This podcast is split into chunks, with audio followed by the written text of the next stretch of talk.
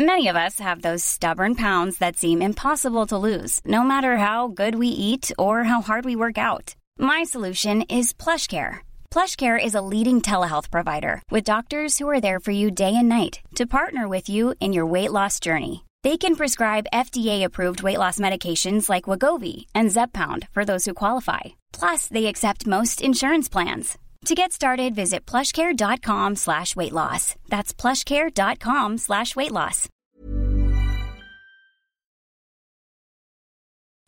Bonsoir, bienvenue dans le podcast Culture PSG du lundi 8 janvier 2018, le premier de l'année. On vous souhaite donc euh, meilleures, très bonne année, meilleurs vœux, bonne santé, euh, tout ce qui est bien pour vous en gros.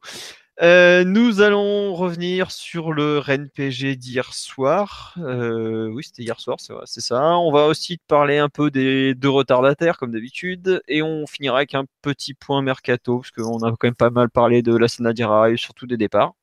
Donc on va avancer un peu sur tout ça. Nous sommes quatre pour parler de, de ce programme. Nous avons Monsieur Martinelli. Salut, bonne année à tous. Voilà, euh, nous avons l'ami Max, qui on vous dira pas où il est parce que c'est très dangereux, mais Salut à tous, bonne année.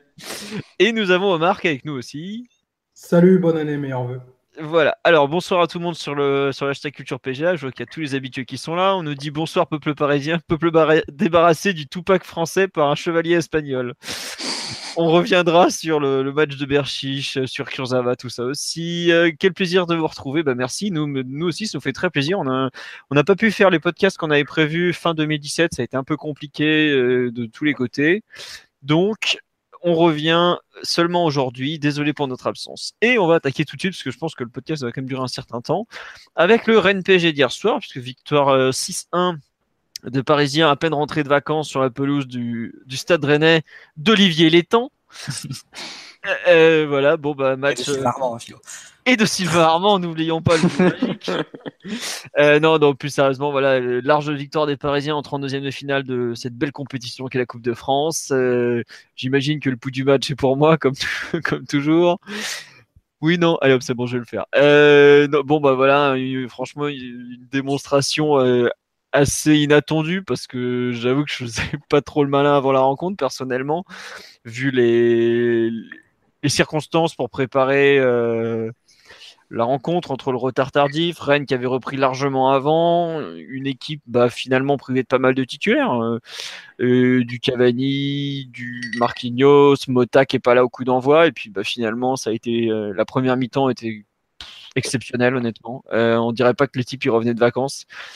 Enfin, c'est surtout ce qui est inquiétant, c'est le niveau de Rennes avec 9 jours d'entraînement quand nous on a fait deux, séances avec euh, des types qui revenaient des quatre coins de la planète. Non, franchement, une première mi-temps incroyable. Bon, deuxième mi-temps, 4-0, ils ont géré, et puis c'est bien normal. Hein. on, a déjà, fait tourner des l'heure de jeu, donc ça voulait tout dire. Mais honnêtement, pour un match de reprise, euh, une impression laissée euh, incroyable collectivement, techniquement, individuellement, tous les joueurs ont été bons pratiquement. on peut dire tous, ils ont été bons.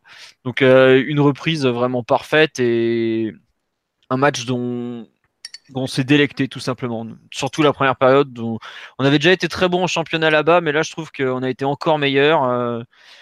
donc il faut juste féliciter le PSG et les remercier de, produire un football pareil. Juste le, le, fameux but là de Neymar sur le contre, je le vois passer sur à peu près tout le sur tout le tweet, tous les comptes Twitter étrangers et tout pour dire que la, démonstration a quand même porté un minimum et franchement, il euh, faut le dire, euh, on s'est régalé. Bah, là, j'en parle à l'instant, je vois passer sur un tweet péruvien ou un truc dans le genre. Voilà, au fin fond, au fin fond du Pérou, on en parle. Donc voilà, honnêtement, un, régal, tout simplement. Je sais pas ce que vous en avez pensé, euh, Mathieu, Max, Omar, celui qui veut se lancer, pas de souci. Allez-y, hein. Non, non. pour, je vais abonder dans un sens, Philo. C'est vrai que la première mi-temps était, était une, on va dire une démonstration offensive dans la variété, je dirais, de nos attaques. On a eu euh, beaucoup de transitions, beaucoup de contre-attaques, mais aussi des attaques placées. Euh, par exemple, le deuxième but, celui qui se finit par, euh, par l'espèce de jeu à trois entre Rabiot, Verratti et Neymar dans la surface, ça part d'une construction assez, longue et assez patiente. Verratti qui est trouvé entre lignes, Di Maria après un contre sur l'aile, ça se termine par un centre en retrait et un but. C'est un but qu'on voit souvent du côté de Manchester City notamment. Donc tout ça pour dire que c'était euh, un match, enfin une première mi-temps du moins, très riche. Euh, bon, c'est vrai que on est obligé d'insister sur le niveau de Rennes. Je pense que au challenge Gourvenec des, entraîneurs qui proposent le moins face au PSG, je pense que la Mouchi a frappé très fort sur, les deux premiers, sur ces deux premiers matchs. C'est vrai que faut que... Attends, attends, juste, je me permets de te couper, c'est que la première fois, il en a pris un bout de 3 minutes, et il fait Oh, le plan, il a pas tenu, les gars, là Bon, là, il a tenu 8 minutes. Il faut dire que les premiers mi-temps qu'a proposé Rennes les deux fois, face à nous, c'est parmi les, les, oppositions les plus ridicules de la saison, enfin, faut le dire.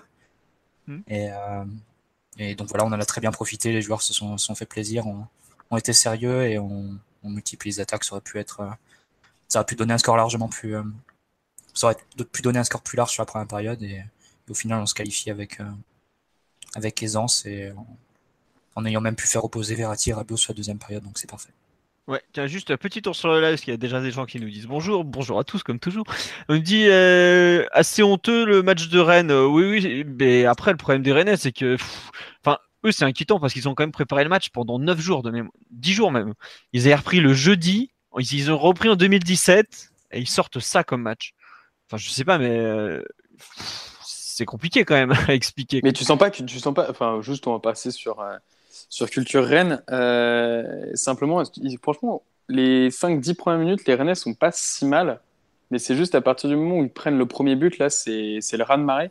Et j'ai surtout l'impression qu'ils ont juste euh, lâché, euh, un peu lâché le match, en mode, ils avaient surtout un match de Coupe de la Ligue face à, face à Toulouse à venir qui sera plus important, sachant qu'ils sont déjà en quart de finale, et que les 9 jours de préparation, oui, forcément que la Mouchi n'avait pas mis une croix sur le match, mais euh, il avait peut-être moins préparé et il avait peut-être anticipé son équipe par rapport à, au match contre Rennes.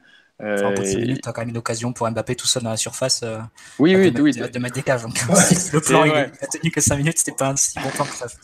Au, bout de 5 minutes, les distances de marquage, elles étaient, elles étaient de 3 ah mètres. Non, mais je, fois, je, dis, je, dis, pas qu'effectivement, Rennes a fait le, le job, notamment d'entrée de match. Simplement, je trouvais qu'il y avait un peu plus d'agressivité que vers la 30e.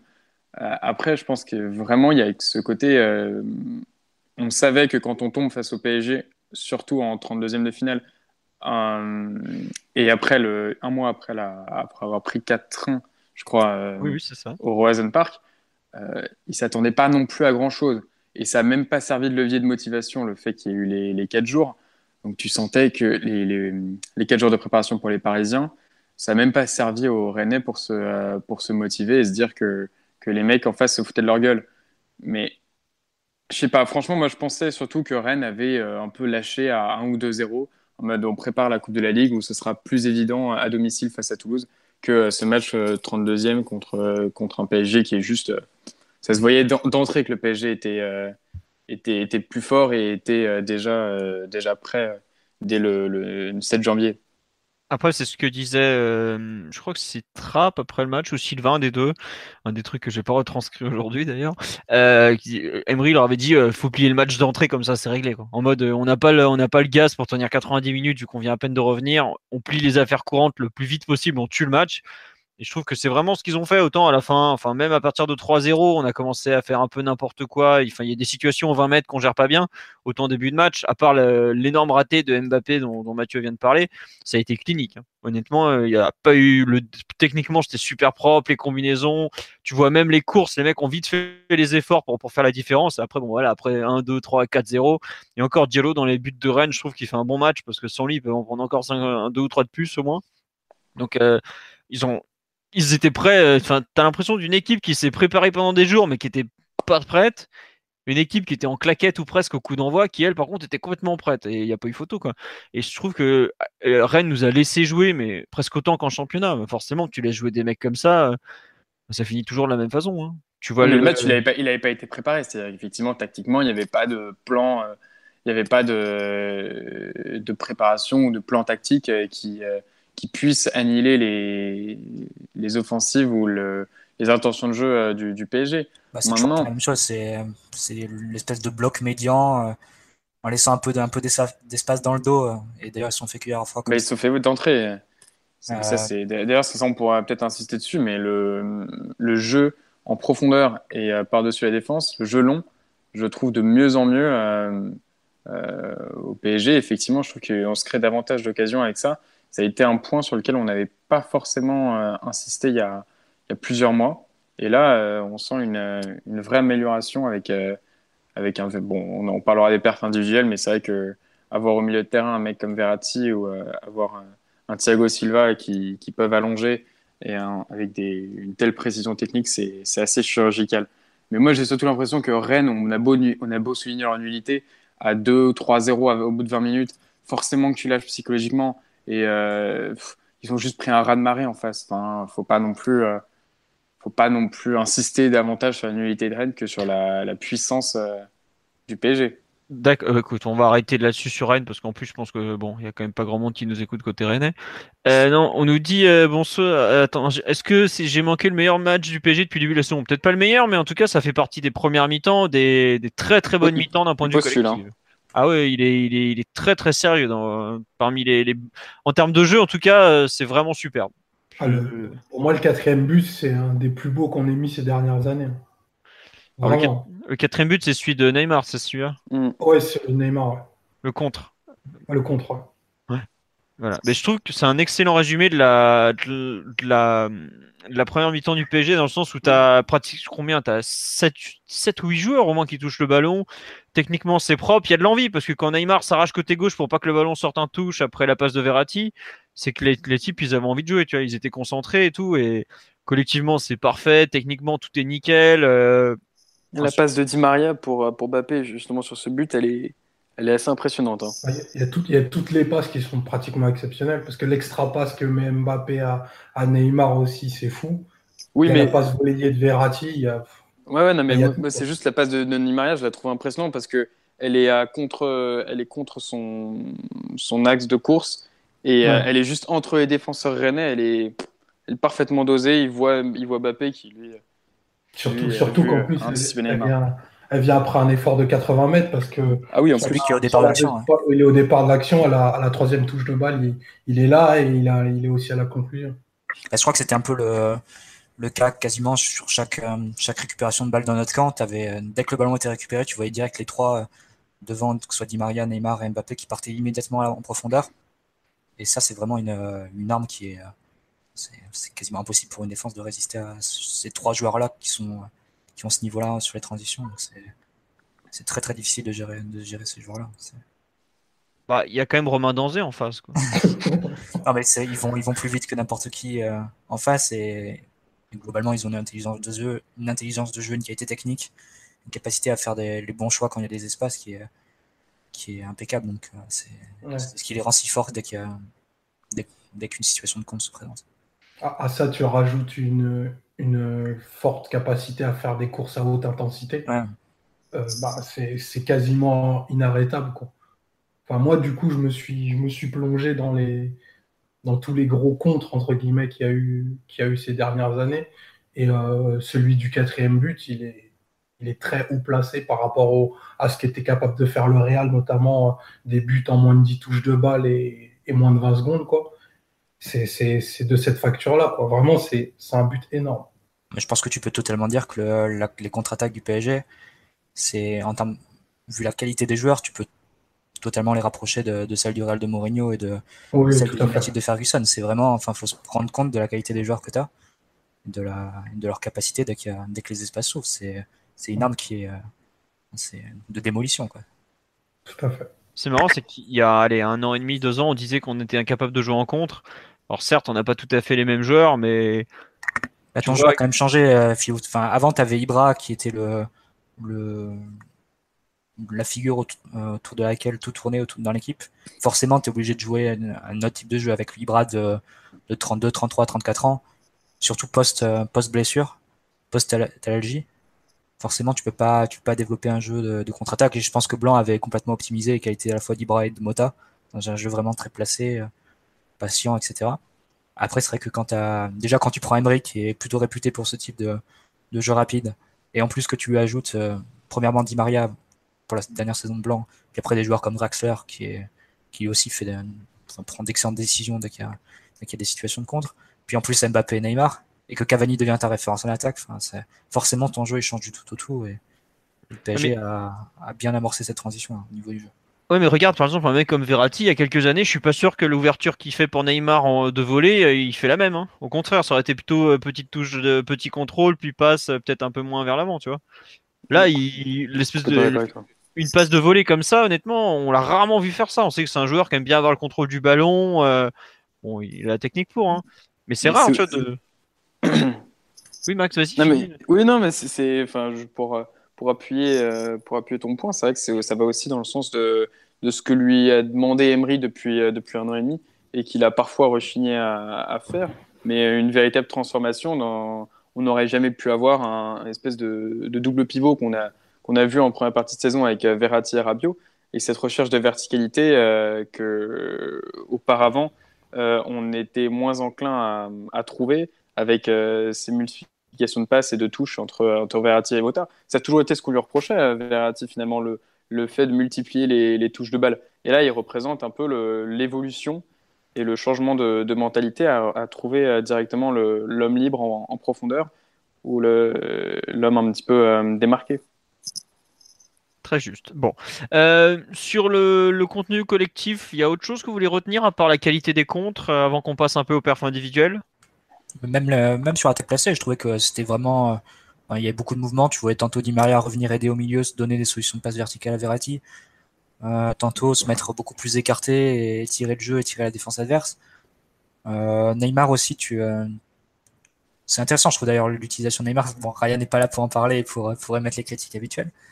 Mais le voir redescendre et le voir parfois commencer l'action derrière euh, Rabiot et Lo Celso, justement pour utiliser sa, ses qualités de passe longue après pour, euh, pour renverser côté droit ou, pour ensuite démarrer des combinaisons avec Verratti ou avec les milieux qui sont, qui sont intercalés plus haut. Je trouve ça intéressant parce que c'est sûr que tu perds de la, la, capacité à faire la décision dans les 30 derniers mètres de la part de Neymar, mais tu utilises d'autres qualités et surtout tu le, tu l'éloignes, on va dire, de, de joueurs qui pourraient, qui pourraient le marquer et le suivre à la trace.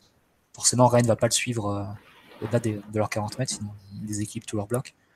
Donc au final, je trouvais que c'était vraiment intéressant qu'on a, la façon dont on a joué hier. Il n'y avait pas que des contre-attaques, il n'y avait pas que des, euh, attaques euh, rapides. C'était assez varié, assez riche. Et globalement, on peut dire qu'on a fait une première mi-temps avec une, grosse dizaine de situations nettes. C'est monstrueux. Il y a très très peu d'équipes qui sont capables de le faire, même face à une équipe qui est en train de couler qui oppose ce type de, de prestations. J'ai pas forcément suffisamment de compétences ni de recul pour pouvoir l'analyser et l'expliquer. Mais c'est vrai que il y, a, un truc, il y a un vrai changement, je trouve. Euh, alors c'est pas c'est pas forcément lié au match d'hier, mais ça m'a plutôt frappé sur le match d'hier, c'est l'utilisation des latéraux euh, que j'ai trouvé très assez limité en fait. C'est-à-dire que euh, Daniel Alves et, et Berchiche finalement ont vraiment sont peu montés, on peut proposer, on pas vraiment centré, il doit y avoir peut-être un centre pour Berchiche et peut-être deux pour pour Alves, euh, mais à chaque fois, les, centres étaient quasiment étaient décisifs ou presque, à part un, centre d'Alves qui, est directement en, sortie de but. Euh, c'est là où, effectivement, par exemple, on avait eu l'idée d'un Emery l'année dernière qui insistait beaucoup sur le travail des latéraux, beaucoup sur l'apport euh, l'apport de, de, ces latéraux. Et, et, là, cette année, il y a un changement qui est en train de s'amorcer avec moins de, enfin, c'est en tout cas ce que, je tends à, constater, moins d'apport dans le jeu des latéraux. On sent un peu plus euh, de prudence ou de méfiance, sans que les latéraux jouent, forcément bas, mais euh, ils sont moins, euh, moins enclins à, déborder et à, porter le, surnom dans la surface adverse. C'était déjà déjà le cas, je trouve, sur la deuxième partie de saison dernière. C'était moins eux qui apportaient la largeur. C'est vrai qu'on avait commencé la saison dernière. Oui, mais tu avais, Maxwell qui, enfin comme il y avait comme Kurzawa était blessé, tu pouvais dire avec Maxwell que il y avait peut-être une euh, un, aspect un peu euh, comment dire euh, vieillesse quoi, condition physique. C'est sûr, c'est sûr. Mais après, c'est vrai que Alves, c'est plus trop son jeu de, de proposer des doublements et de, et de pousser jusqu'à la ligne de, de, sortie de but. Quoi. C'est, Alves, c'est, il a 33, 34 ans maintenant. C'est, un joueur qui va plus rester dans le milieu de terrain, offrir des solutions, participer à la construction du jeu, que multiplier les allers-retours comme il faisait quand il avait 20 ans à Séville. Quoi. Mais... Faudrait vraiment, ouais, c'est peut-être c'est peut-être mieux de l'avoir euh, quand il est lancé plutôt que quand il est directement placé haut, euh, où là c'est sa qualité technique. Ça... Ah bah quand il est lancé, il c'est quand il est lancé que finalement il a fait la différence sur euh, la récupération haute de Verratti et, il a pris dans le dos euh, Wabi Kazri. Yes. Ouais. Mais euh, le, pour les latéraux, moi je rejoins Mathieu, ça fait en gros 6 à 7 mois qu'on a complètement basculé notre jeu de, de latéraux qu'on ah non, même tu peux prendre le match face à Nantes. Oui, oui, un an, pardon, excuse-moi, j'étais sur la deuxième partie de saison dernière. Ah, 2018, là. Ouais, ouais, non, euh, ouais, c'est bon, hein, c'est bon. Hein. euh, à, à, partir de la mi-saison, je trouve qu'on avait commencé à arrêter de mettre nos latéraux super hauts, de les considérer comme des ailiers. Quoi. Euh, on était de nouveau avec euh, bah, vraiment des joueurs qui jouent aller au niveau des milieux, mais pas beaucoup, beaucoup plus haut. Quoi. Et vu, euh, vu les, les besoins qu'on a offensifs, vu nos joueurs devant, je trouve que c'est plus, plus intéressant d'avoir Neymar très haut et peut-être le faire moins défendre que d'avoir le latéral très haut et les deux qui. Ah, c'est pas du tout, c'est pas du tout une critique. Contre, je trouve que ça, ça garantit davantage d'équilibre, surtout avec, avec si, si tu mets un Draxler ou si tu mets un Lo au, au milieu, donc tu t'apportes un peu plus de de variété offensive. Je trouve que c'est un peu plus euh, mesuré d'avoir des, des, latéraux un peu plus bas que, euh, que ce qu'on pouvait leur demander auparavant. Ouais, non, mais après, tu vois, là sur le live, par exemple, on me dit euh, hier, ça allait tellement vite devant que les latéraux n'avaient pas le temps et pas besoin de monter. Mais c'est pas faux non plus aussi. Hein. C'est ce que je crois que c'était Verratti qui avait expliqué ça dans une interview avant PSG OM ou OM PSG plutôt. Savoir qu'aujourd'hui, euh, le reste de l'équipe, elle a pas forcément le temps de suivre les trois flèches de devant et bah euh, tu leur donnes le ballon, ils se démerdent en gros quoi. Et tes latéraux, vu d'où ils partent, euh, un mec comme Berchiche, il a du coffre, mais après il est pas forcément ultra ultra rapide. Et quand tu vois Neymar, les, en 5 foulées, le mec il a fait 30 ou 40 mètres, euh, tu peux pas suivre à ce niveau-là, quoi. Donc forcément, tu, tu, te retrouves avec des, des latéraux qui, ont, qui sont un peu plus loin, mais c'est pas forcément un, un, mal, quoi. Après, il faut être capable d'alterner entre ces contres rapides où tes latéraux sont loin et tes attaques placées où là, ils vont vraiment te servir pour déborder et faire des centres. C'est compensé aussi par la position des ailiers qui, qui collent plus la ligne. Faut du moins qu'ils partent de positions plus excentrées euh, au départ des actions. Après, ils ont, ils ont la liberté pour se recentrer. Mais tu remarques par exemple sur les, sur les coups d'envoi, c'est assez frappant de voir que Neymar et le lié droit, que ce soit Mbappé ou Di Maria, ils sont vraiment collés à la ligne de touche. Et, et c'est comme ça au démarrage de chaque action. Après, évidemment, en cours d'action, ça, ça, change. C'est plus les ailiers maintenant qui apportent la largeur. Bah, c'est beau, ça marche bien.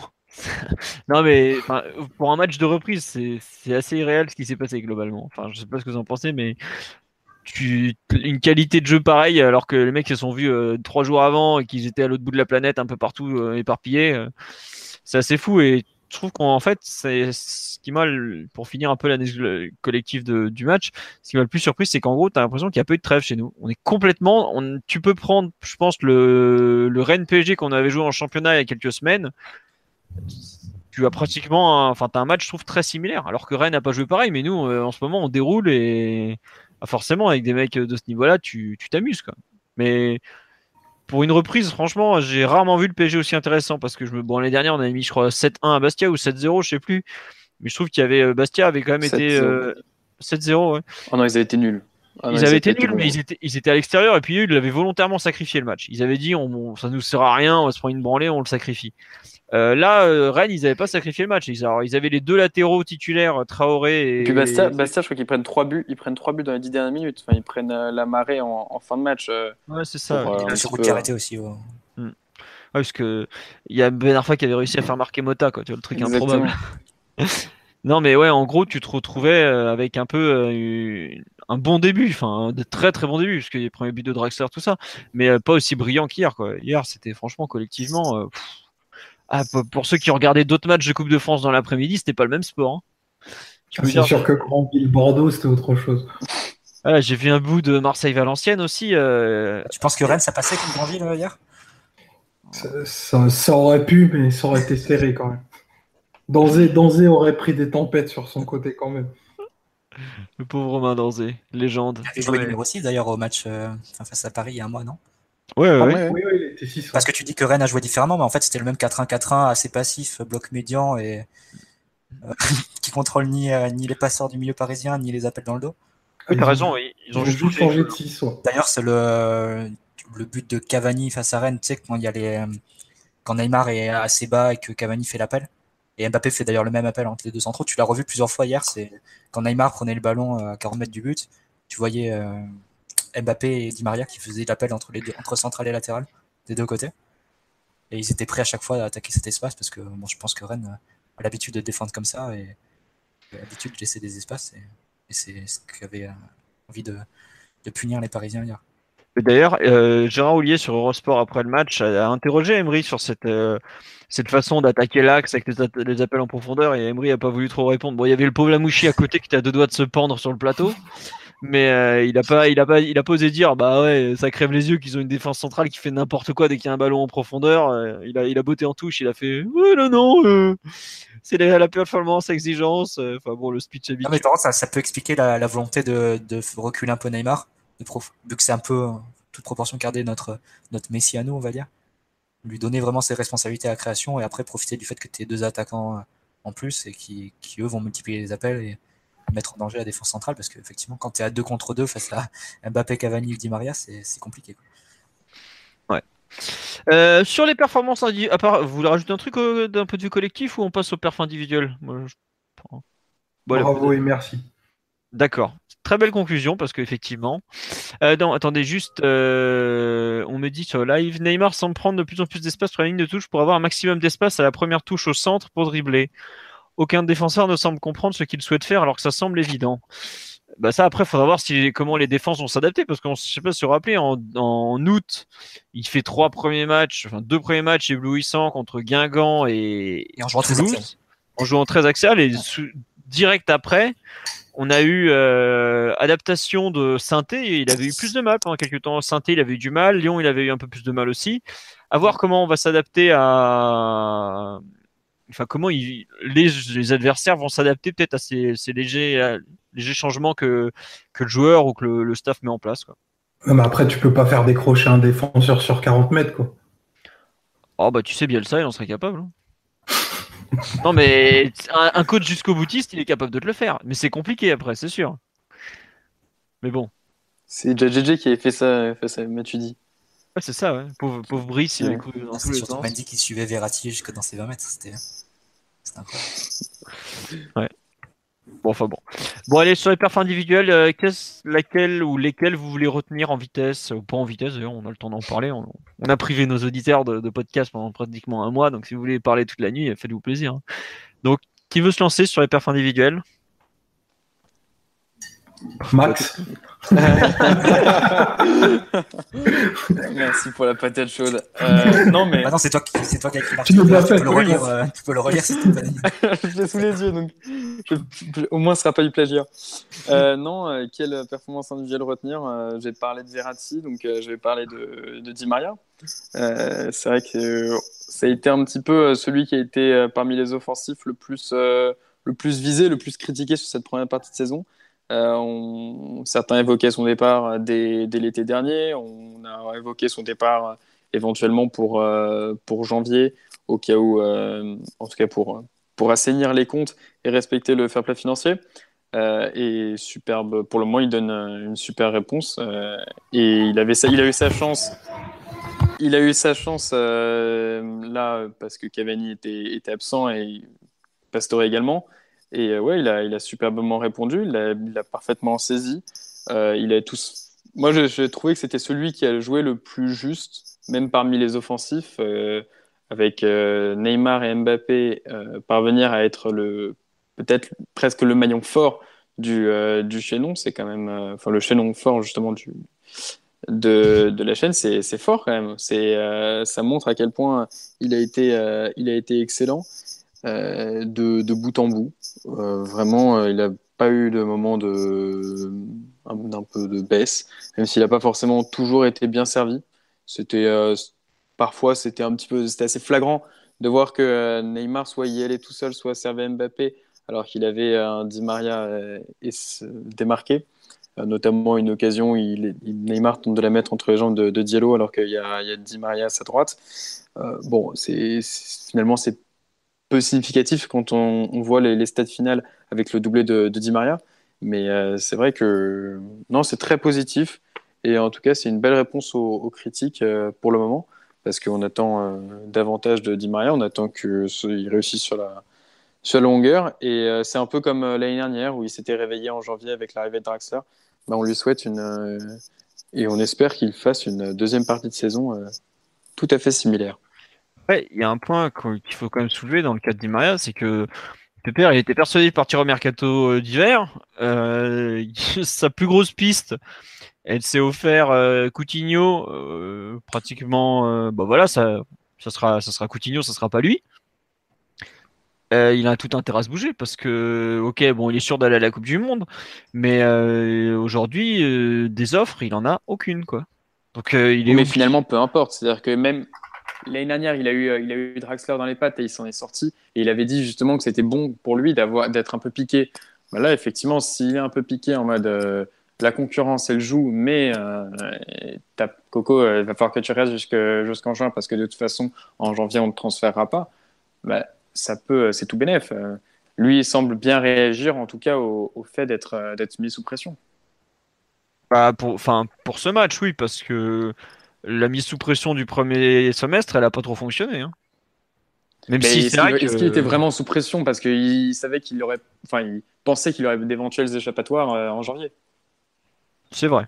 Mais aujourd'hui, sachant qu'il compte pas aller en Chine, euh, il va devoir se bouger sérieusement. Après, c'est sûr que si on arrive à avoir un Di Maria du niveau euh, d'hier soir, c'est incroyable. Tu passes un, goût, un cap extraordinaire sur ton banc de touche. Quoi. Parce que jusqu'à ah, maintenant, euh, ça a été un peu tout ou rien cette année, Di Maria. Il a fait des très très bons matchs, faut pas lui enlever, mais il a, il a aussi fait des matchs. ça piquait les yeux. Hein. Tu te demandais si c'était bien le même joueur. Hein. Donc, euh, je t'avoue que je suis dubitatif euh, sur les. La longueur. Sur la longueur. J'attends de voir parce que là c'était le premier match. Euh, après, je t'avoue que je suis comme toi, les courses à vide qu'il a fait. Ah, des, matchs comme ça, il en a quand même rarement fait cette année. Hein. Oui, c'est sûr. Aussi plein et aussi juste. C'est-à-dire que parfois il a effectivement des écarts de génie, mais cette année, Max. Comment? Il a joué une dizaine de matchs en tout. Ah, il en a joué déjà quasiment 15 en championnat. Et... Non, des titularisations, il en a 12 sur la Ah, des titularisations, ouais. Ouais, mais tu vois, sur les entrées en jeu, il y a quand même rarement eu du positif, par exemple. À part la, période euh, fin octobre, début novembre, où il s'est un peu donné. Ça, je suis d'accord. C'est pas forcément un joueur qui marche très bien en sortie de banc. C'est d'ailleurs un problème parce qu'on en aura besoin, mais. Mm. Ouais, ouais. Bah, enfin bon. T'as un avis sur ce, le, le match de Di Maria, d'ailleurs, Mathieu? Psychologiquement, je ne saurais pas trop te répondre sur le fait que si, c'est bougé parce qu'il a pas d'offre ou quoi, ça, me semble très difficile de de, partir sur des, sur, conjonctions comme ça, mais conjectures comme ça, pardon. Euh, non, enfin après, mon avis sur Di Maria, ne change pas trop. C'est un joueur que j'apprécie beaucoup et je, pense que c'est le fait d'avoir des joueurs comme ça dans ton effectif, en plus de Neymar, Mbappé et Cavani, et avec Draxler, qui fait que tu as la meilleure attaque en Europe actuellement. C'est ce qui fait la richesse de, de ton effectif et c'est fondamental pour le PSG de garder des joueurs comme ça et de les garder, mais pas forcément les garder pour les garder, mais les garder concernés. Et je pense que ça va être euh, tout le travail d'Emery de, donner des minutes à Di Maria, Draxler, parce que c'est des joueurs qui ont, dont on sait qu'ils ont la qualité pour faire des, différences importantes, euh, y compris dans la dernière tour de Ligue des Champions, parce qu'ils l'ont déjà montré dans leur carrière. Et, euh, donc c'est ce qui peut représenter une plus-value incroyable pour le, pour, le, pour le PSG dans son ensemble et peut l'aider à atteindre ses, objectifs les plus élevés. Donc pour moi c'est fondamental vraiment d'avoir un très bon Di Maria et c'est ce qui permettra d'atteindre ses objectifs. Après sur la qualité du joueur, enfin moi, je comprends pas du tout qu'on puisse la remettre en question. Et je sais qu'il y a beaucoup de, révisionnisme parfois à son sujet, dire qu'il a fait six bons mois à Paris et tout. Ça, me semble des jugements assez, assez sévères et pas vraiment liés à la réalité. Mais, euh, sinon, non, je pense que c'est un joueur qui t'apporte énormément et qui a en plus un profil différent des trois, des trois autres devant. Donc, euh, il faut absolument le garder. Très bien. Euh, on nous dit qu'il y a pas mal de réactions sur Di. On nous fait ouais, pareil, bon deuxième partie de saison l'an dernier. Est-ce qu'il est pas, juste fait pour les gros matchs et la grosse pression? Bah certes, mais bon, une saison ça dure quand même un an et il avait par le passé montré qu'il était capable, enfin surtout côté du côté de Madrid, qu'il était capable de faire des une année complète quoi. Donc c'est un peu. En fait, à Paris la première saison aussi. Hein. Oui voilà. Après bon, il se loupe un peu sur les sur le, match contre City, mais bon, c'est pas le seul. Si tu passes face à Chelsea, il en est. Il en est assez ouais, non, non, c'est clair que Chelsea, il avait fait un match énorme. Mais bon. Et on nous dit euh, toujours la même histoire pour André, un mec programmé pour être bon à partir du mois de janvier. Ben, on va souhaiter qu'il le reste en tout cas, parce que c'est sûr que si on a le Di Maria, euh, ce Di Maria là, tout de suite, ça change des choses. Hein. Ah, c'est clair. Euh, tiens, on nous lance sur le fait, sur le, match de Mbappé en neuf hier. on nous dit va-t-on oser évoquer Mbappé en neuf dans l'axe qui brille encore plus avec un troisième joueur de ballon? Ça donne un autre style à l'attaque, d'autres solutions. Alors je veux pas vous, briser vos espoirs, mais à Dijon, il y avait la même attaque. Euh, Neymar, Mbappé, Di Maria, ça avait été dégueulasse. Et je me demande si à Strasbourg, c'était pas les trois mêmes encore. Il me semble bien aussi. C'était sans Verratti face à Dijon. C'était sans Verratti face à Dijon. Face à Strasbourg. il, avait, Il y avait Daniel Alves face à Dijon. Et face à Strasbourg, c'était un milieu euh, Rabio, Pastore et Draxler. Oh là là. Ouais, c'est ça, c'est ça. Voilà. Bon. Euh, tiens, on nous dit aussi, hein, Di Maria en forme contre son ancien club, ça peut donner quelque chose d'intéressant pour nous. C'est vrai qu'il avait été excellent à Madrid quand on y était retourné en coupe, en coupe en poule, pardon. Bon. sur le Mbappé en pointe, qu'est-ce que vous en pensez alors? Qui, qui, veut en parler un peu? Parce que c'est vrai que c'est il a fait un. Bah, Mbappé est globalement quand même toujours super bon, il faut le dire. Et euh, là, dans l'axe, bon, j'ai pas trouvé qu'il ait fait euh, le, meilleur match depuis qu'il soit au PSG, mais par contre, c'est sûr que les, combinaisons à 3 avec Neymar et, Di Maria ont, donné, euh, je dirais, du relief à, la partie parce que ben, c'est vrai que ça combinait encore plus vite que d'habitude le jeu en première intention était plus prononcé que quand, quand il est à droite aussi, où il a tendance à beaucoup plus toucher le ballon et, et à tenter avant tout la, la différence individuelle. Donc c'est vrai que c'est un poste où, où, il finira de toute façon et où il est hyper intéressant. Maintenant, peut-être avec Cavani à côté de lui. Plutôt dans un 4-4-2, j'imagine qu'on optimisera encore plus euh, ses capacités. Bon, c'est un vœu pieux, je, je pense Mais ça peut être une idée intéressante à tester parce que imagine face au Real, euh, il te reste 20 minutes à jouer au parc, il te faut marquer absolument un but pour passer. Ce serait intéressant d'avoir testé d'ici là euh, une alternative, un 4-4-2 par exemple, avec les quatre attaquants et Mbappé Ouais, ouais, j'allais y venir avec un petit peu comme, comme on jouait sous, sous Ancelotti, avec entre guillemets deux milieux meneurs plutôt excentrés. Et Mbappé à côté, à côté de, de, Cavani. Ça peut être, ça peut être un, un schéma intéressant dans, dans, la configuration de match que, dont, tu, dont tu parles, effectivement. Euh, oui, d'accord. Enfin, je pensais que vous alliez enchaîner sur Mbappé, c'est pour ça que je suis un peu surpris. Euh, Mathieu, sur Mbappé en pointe, un, avis ou Max euh, Non? Bah, c'est, je pense que c'est son poste naturel, donc forcément il est plus à l'aise. Et, aussi, enfin, comme l'a, dit Omar, il a tendance à donner d'autres choses que Cavani et, apporter d'autres choses aussi quand il est à droite. Il a un rayon d'activité qui est plus large, la possibilité de plus de plus combiner avec Neymar aussi, c'est forcément un facteur qui est, intéressant dans notre jeu. Euh, non, mais après, c'est faut pas non plus parler sur du vent. On sait très bien que Cavani perdra pas sa place de titulaire sur, sur cette saison-là. Je pense de toute façon, vu ses performances et son rythme de but, ce serait pas, ce serait pas logique non plus. Mais, euh, mais enfin, personnellement, ça me surprend pas du tout que l'attaque Di Maria, Mbappé, Cavani, pour, pour peu qu'il y ait un milieu de terrain à peu près décent et qui fonctionne derrière, marche.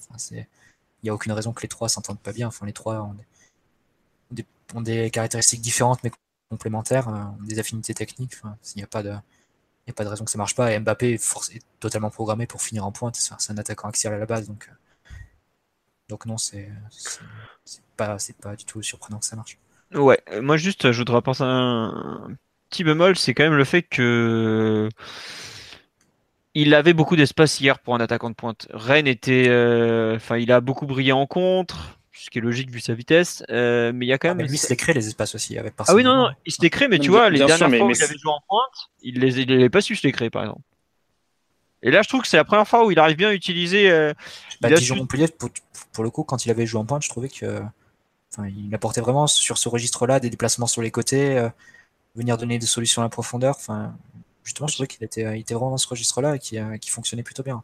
Bah moi, je l'ai trouvé vraiment intéressant hier. Alors, je l'avais pas trop aimé dans ce registre euh, lors des matchs que tu cites, surtout à Strasbourg ou, Dijon notamment. Je l'avais, j'avais pas trop aimé ce que j'avais vu. Là, hier, j'ai trouvé pas mal. Après, bon, euh, vu le match qu'a fait Rennes, bon voilà. C'est ça, c'est-à-dire que c'est quand même un, vrai bémol à l'analyse du match d'hier. C'est, il y a une telle différence entre ce qu'on a vu de Mbappé face à Dijon et face à Strasbourg et le match, le match d'hier aussi parce que euh, les Rennais, euh, la défense centrale sur le premier but, c'est absolument n'importe quoi. Donc, il y avait beaucoup, euh, beaucoup d'espace pour Mbappé, beaucoup de, de champs. le marquage n'était pas, était pas bien effectué. pour le coup, là, là, il y a un vrai bémol à la, qualité de la performance de, de, Mbappé. En tout cas, sa performance que à l'analyse et aux conclusions que tu pourrais tirer d'avoir Mbappé en pointe à euh, l'instant T, avec euh, en étant seul en pointe d'un 4-3-3. Pour le moment, moi, c'est pas, c'est pas, un, je me convainc toujours pas. Mais euh, à l'avenir, oui, ce sera sa position naturelle. Mais dans un 4-3-3, en tout cas, je ne suis pas convaincu de, de son approche. D'ailleurs, il l'aura pas parce que Mathieu a bien fait le, dans, de le souligner euh, et de, de le rappeler. Euh, Cavani, est là et pour le moment, on parle un peu sur, sur du vent. Bah ouais, ouais, mais bon, après, on est obligé d'en parler parce que c'était quand même euh, un truc qui a été assez, assez positif hier, donc c'est pas, pas non plus déshonorant d'en parler, quoi, tout simplement. Mais est-ce que, c'était positif? Je trouve que c'est davantage positif parce que tu as une bonne permutation et tu as les bonnes combinaisons entre les trois offensifs. C'est pas forcément positif pour le, la seule performance de Mbappé en pointe. C'est juste qu'il t'offre. En fait, l'avantage, c'est qu'il t'offre autre chose que, que Cavani. Ça, c'est Et euh, quand tu as des espaces, c'est, je suis pas sûr que Cavani aurait pu reproduire. Euh, aurait pu reproduire euh, ce qu'a fait, ce qu'a fait Mbappé hier, sans dire que Cavani n'aurait pas fait un bon match. Hein. Mais c'est vrai que tu avais tellement d'espace, il a une qualité technique assez. et une intelligence de jeu dans ses déplacements, dans ses appels, pour son âge, qui est, c'est juste, c'est juste délirant ça rend tout, ça facilite la vie. Mais euh, en face, tu avais quand même de vrais plots. Donc, euh, non, mais franchement. Euh, oh, Romain Danzé quand même. moi, j'étais choqué hein, de, du manque, de, manque d'envie. Bon, après, effectivement, Romain Danzé, c'est vrai qu'il est sacrément nul. mais bon. S'il le voulait, il serait quand même toujours aussi nul. Non, mais c'est vrai. Euh, sur les perfs individuels, bon, on va un peu avancer. Non, moi, je voudrais juste revenir un peu sur le, milieu de terrain que j'ai trouvé très bon. Et notamment la place qu'est en train de se faire le petit Giovanni. Ah ouais, franchement, autant je trouvais que ça m'a saoulé l'espèce de campagne en octobre. Mais pourquoi il joue pas C'est bon, euh, s'il joue pas, c'est qu'il y a des raisons. Autant je trouve que là, depuis un mois, il y a un vrai palier qui a été franchi parce que il arrive à, il arrive à être intéressant en fait dans, dans ce milieu de terrain il commence à comprendre que se rapprocher de Verratti probablement ce qui peut lui arriver de mieux dans sa carrière à Paris, ce qui est déjà pas mal. Et je trouve que la complémentarité qui arrive à avoir le milieu de terrain du PSG euh, en ayant euh, bah, Verratti, Rabiot, Draxler, Lo Mota, ça, les joueurs changent et il arrive à se mettre pratiquement à ce niveau-là. Quoi. Et c'est franchement pas évident, honnêtement. Et en termes d'intelligence de, jeu, hier, Emery en a très bien parlé quand il a dit ouais. Euh, nous ouvre des lignes de passe, euh, Verratti apporte ça, Rabiot apporte ça. Et je trouve que petit à petit, il est en train de d'insérer son CV dans la pile et de dire bah moi je suis là quoi parce que honnêtement il n'y a pas grand monde qui l'avait vu venir le, le titulaire hier à peu près même personne faut que voilà. Euh, et, je trouve qu'il a franchement bien répondu. J'avais beaucoup aimé son match, euh, ses deux derniers matchs de 2017 contre à Rennes déjà et contre Caen. Même si je suis pas persuadé que relayeur droit ce soit son meilleur poste, au contraire. Et je trouve que hier il jouait pareil. il a joué partout quoi. Mais, les trois, les, trois, ils n'avaient pas de position. Euh, ouais, voilà. Honnêtement, je, suis sur le, sur le papier, j'ai mis euh, Lo Celso relayeur gauche et Rabiot dans l'axe. Euh, en théorie, je pense que Lo Celso a plus joué relayeur droit. En réalité, c'est un peu l'inverse. Hein. Non, non, c'est Lo Celso qui a joué devant la défense. Bah, tu vois certaines actions. bah, c'était lui qui, c'était lui qui était la pointe basse pour ressortir, par exemple. Les ballons, bien, bien quand on défendait, mais.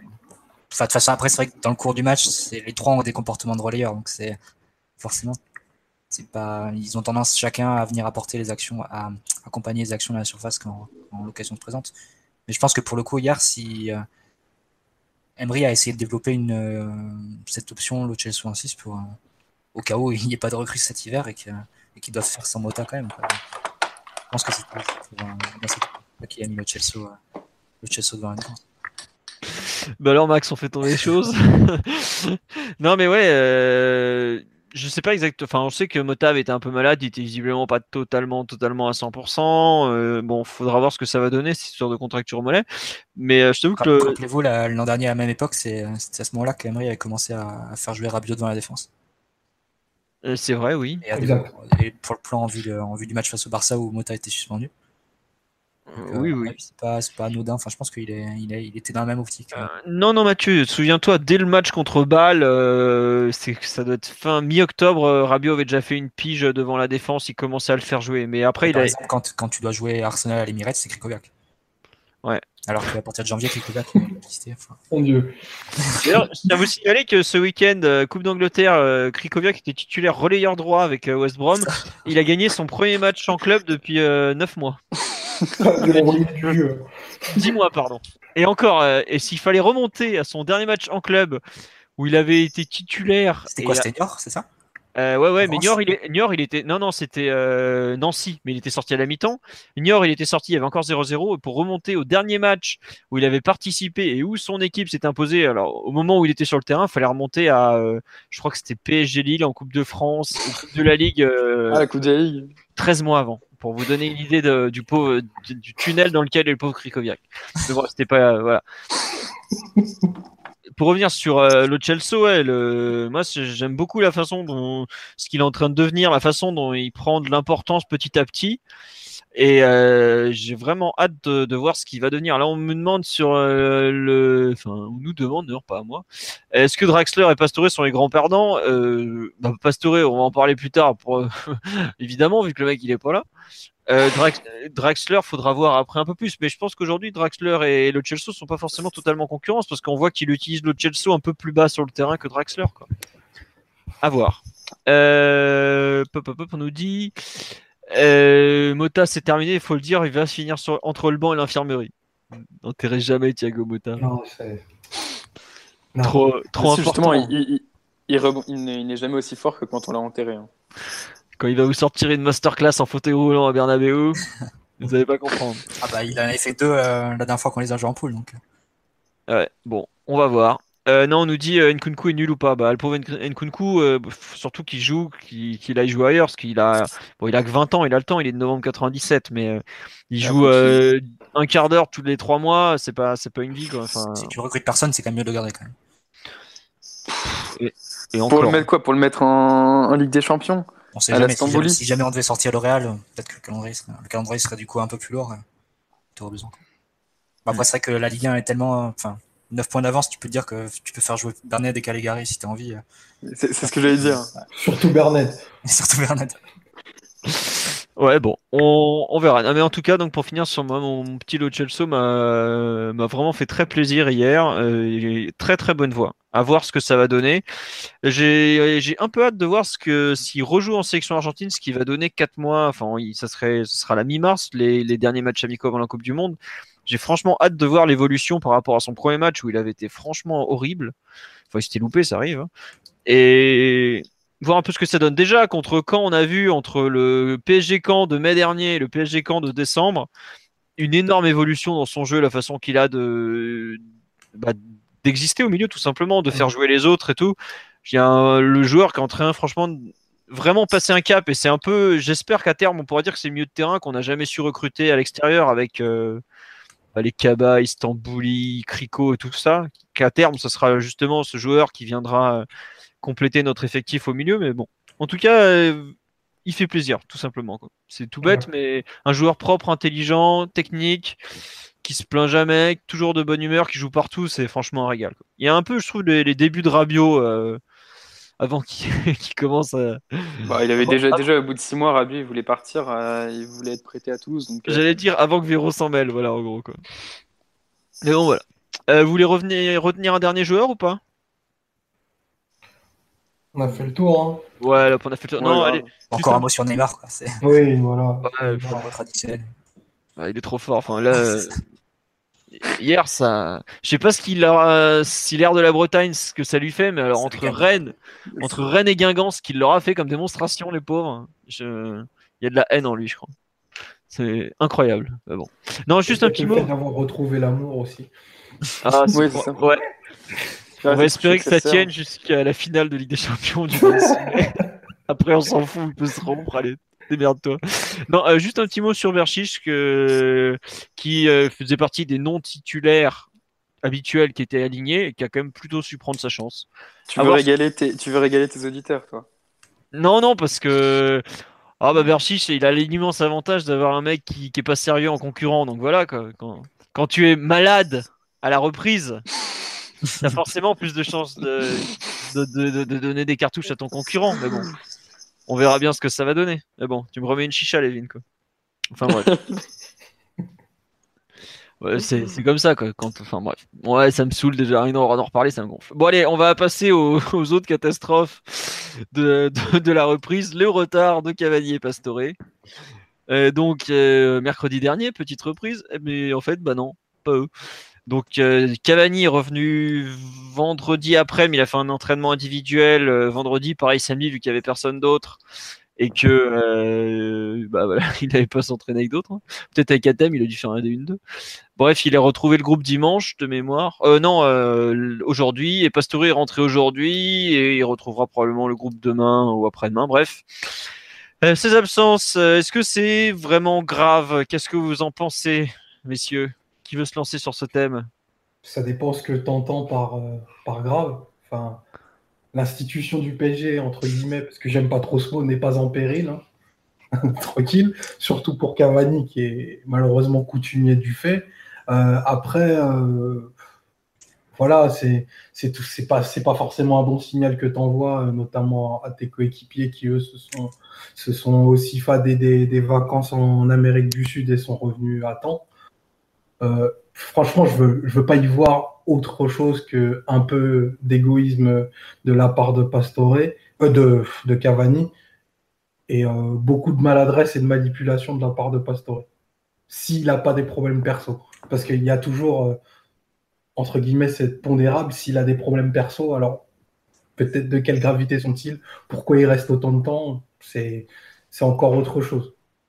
C'est ça le truc, c'est que c'est difficile de se prononcer vu qu'on ne sait pas ce que, connaît pas les raisons. Mais le fait qu'ils aient pas prévenu le club euh, des raisons, c'est, c'est quand même embêtant. Quoi. De, voir, de voir Emery euh, dire on, ils vont devoir s'expliquer, on sait pas ce qu'ils, on sait pas ce qu'ils ont, c'est, c'est pas forcément très, très rassurant et ça, ça dit, ça dit pas grand chose de bon de enfin, sur leur comportement à eux deux. Quoi. Après, je, pense que même s'ils savaient, ils l'auraient pas partagé avec nous. Non, non, mais enfin, tu vois, si c'est, quelque, si c'est juste quelque chose de personnel et tout, tu peux, tu peux calmer les choses, dire c'est pas, c'est pas grave, on va arranger ça en interne et tout. Là, visiblement, PSG fait filtrer qu'il y aura des sanctions. Donc, a priori, c'est que les deux se sont quand même mis à la faute et n'ont pas, pas fait le nécessaire, soit pour prévenir le club, soit pour, soit pour s'arranger et être à temps. Donc, euh, c'est vrai que c'est. Cavani, comme tu l'as dit, c'est vrai que c'est habituel, c'est deux ou trois fois maintenant. Mm. C'est la deuxième fois, et puis il y avait aussi eu, on m'a rappelé le passage pour euh, le divorce en février 2014. mais là, il n'était pas, il était pas revenu en, en retard, il était simplement parti en avance. Ouais, mais. C'était en 2013, il avait raté le match face à Lille, non? Euh, alors, en fait, en fait, il y a, il y a quatre grands moments avec Cavanita. La première saison, il est au fond du trou en février, je sais pas si vous vous rappelez, là, quand, ou avril-mars, quand il y a le divorce, c'est un moment, il part à Naples ou en Uruguay pour deux, trois, pour quelques jours. Mais le PSG l'avait autorisé, puis il était tellement nul à ce moment-là. Mais c'était avant, c'était avant que tu avais le, as, le premier, le premier un peu dérapage où il part euh, juste avant, c'est avant la trêve de, 2012, 2013-2014. Ouais, c'est ça, il rate le match face à Lille. Et il rate le match face à Lille et il part le vendredi, euh, donc deux jours avant, le, avant tout le monde, mais pas autorisé par le club. Pour moi, ça, régler son divorce. Pour moi, ça c'était le coup de deux années après quand il part avant le PSG camp, le camp PSG euh, où il dit qu'il a mal au mollet. C'est le PSG Lille parce que c'est le, PSG Lille parce que c'est le PSG Lille où tu as Mavouba et, Ibra qui se chauffent et ça fait deux partout avec euh, l'île de Girard. Mais tu avais raison, Philo, il avait refait le coup deux ans plus tard, vu que c'était, on avait gagné euh, sur un gros score face à Caen et Lucas avait, avait joué à gauche et avait gagné sa place pour les deux, mois suivants. Euh. Hmm. Ouais, donc c'est pas c'est pas inhabituel pour Cavani, même si c'est pas. Enfin, de ce que j'en sais, il y avait au moins. En fait, le problème, qui se pose, je pense, c'est qu'il y a eu des gros soucis de communication et visiblement il y a une partie du club qui était au courant, mais que ça, ça l'info a pas forcément circulé très bien et que vu que c'était des trucs un peu privés, ça a pas trop trop. Euh, les gens n'étaient pas forcément euh, au courant s'ils devaient euh, partager les informations ou pas. Je pense que le pauvre Emery nous a fait un numéro de claquette extraordinaire devant la presse ou d'acteur studio, je sais pas, vendredi. Et après. Ce qui est chiant, enfin, ce qui est con, je trouve, c'est plus bon. Pastore, lui, euh, il est tellement dans son monde, je sais même pas. Enfin, personne sait exactement ce qui s'est passé. Ni quoi, le mec était à Taleres, il est pas à Taleres, bref. Euh, il y a juste un truc, les deux joueurs physiquement, ils sont visiblement très très bien entretenus. Bon, Cavani, on s'en doute. Hein. Bon, voilà, que le mec, euh, s'il pouvait rentrer de Montevideo en courant, il le ferait, quoi. Et euh, Pastore a été visiblement assez sérieux aussi. Puis globalement, ils avaient des trucs, ils avaient un système. S'ils faisaient pas les exercices, les les, données les données étaient envoyées tous les jours. Donc le staff le savait directement si le mec faisait de la merde ou pas. Donc au niveau physique, c'est pas le problème. Le problème, plus bon voilà, Pastore, je viens d'en parler, on sait pas trop ce qu'il a et puis on va attendre. Cavani, le problème, c'est le respect vis-à-vis du groupe. Mais je pense. Si, tu tolères ça, tous les ans, tu auras la même chose. C'est une question, c'est une question, c'est une affaire, c'est une affaire interne. C'est, faut pas non plus euh, trop, euh, trop extrapoler. C'est juste une, une, affaire interne de groupe, de respect vis-à-vis du, de ses coéquipiers et de, de son staff. Tu sais, quand t'as Neymar qui va voir sa sœur ou je ne sais quoi au Brésil où il finit à se faire refaire les chicots à Sao Paulo. Ça, c'est, d'une, c'est en concertation avec le club et deux, c'est, ça se fait vraiment dans tous les clubs. Enfin, il y a encore John Terry qui a donné une interview il y a un mois à la télévision anglaise. Il disait euh, Mourinho, en 2004, il donnait au cadre, des fois, il leur disait euh, prenez euh, pour ce match-là, j'ai pas besoin de toi, prends trois jours de vacances, euh, reviens. Schneider avait raconté la même chose à l'Inter, donc ça, ça c'est ce genre de choses. Du moment que c'est en concertation et, et on pas de discussion avec le club, c'est c'est normal. Et si, si Cavani avait besoin de, de la même chose, je pense que Emery serait, serait enclin à lui donner deux trois jours comme, comme, comme Neymar a eu au Brésil. Mm. Le problème, c'est que visiblement, il n'y a pas eu de communication avec le club et qu'ils se sont accordés des vacances eux-mêmes et sans que le club ait, donné son aval. Et c'est ça qui pose problème. Et c'est pour ça que je te dis qu'il y a peut-être eu un problème de communication au club, où je pense que certains étaient au courant et c'est pas forcément remonté de tous les côtés et ça a donné cette espèce de situation à con. Moi, de ce que j'en sais. ceux qui doivent être au courant, c'est Enrique et c'est Emery. Hein. Voilà, de ce que j'en sais. Que l'intendant euh, qui partage les matés avec Cavani soit au courant, on s'en fout. Hein. c'est pas, pas, lui qui, importe. Ça, c'est sûr. Mais après, visiblement, les joueurs, euh, ils n'apportent pas une immense importance et surtout, euh, ils voient que le mec, il revient physiquement, il est prêt. quoi. T'en as qui étaient là à la reprise qui sont hors de forme. Je, enfin, il y en a un qui est connu pour ça, tu vois. C'est bon les Grecs, hein. Et enfin, tu qu'est-ce qui est le pire? Tu vois c'est fait c'est un peu ça le truc c'est que euh, un mec comme Cavani tu sais que même s'il est arrivé deux jours en retard euh, physiquement il sera archi impliqué.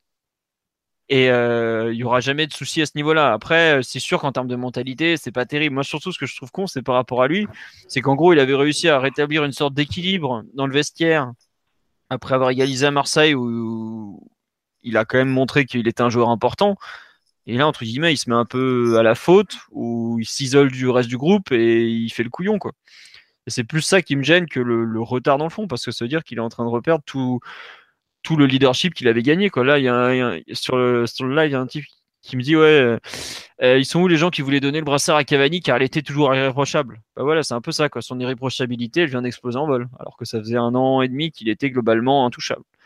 C'est peut-être plus ça que qu'autre chose. Voilà, tiens, on nous dit ouais, le petit va devoir gagner sa place de Thiago Silva. Euh, enfin, moi perso, j'ai vu les interviews, je n'ai pas entendu cette phrase. Donc euh, bon. Puis Thiago Silva, euh, lui aussi devrait gagner sa place parce que c'est quand même pas un capitaine qui est pas qui est incritiquable. Donc bon, voilà. je trouve que c'est plutôt celui qui est le plus en danger avec ça, c'est surtout Pastore. Parce que bon, apparemment, il y a, y a des velléités de départ il n'y a peut-être pas les offres au niveau de, ce qu'attend le PSG. Non, il n'y a carrément pas les offres que le PSG attend d'ailleurs. Et puis, euh, sportivement, c'est celui qui est dans la situation la, la plus fragile. Parce que jusqu'à présent, c'était le douzième homme. Avec ce que, ce que montre Lo Celso euh, et d'autres, il peut se retrouver à reculer dans, la hiérarchie de la, la, sortie de banc. Parce que ben, pour une place dans le 11, actuellement, c'est c'est pas possible. Donc c'est des minutes à gratter et ce genre d'événement, bah, ça peut te faire clairement dans, reculer dans la hiérarchie s'il est amené à rester au club euh, fin janvier. Quoi.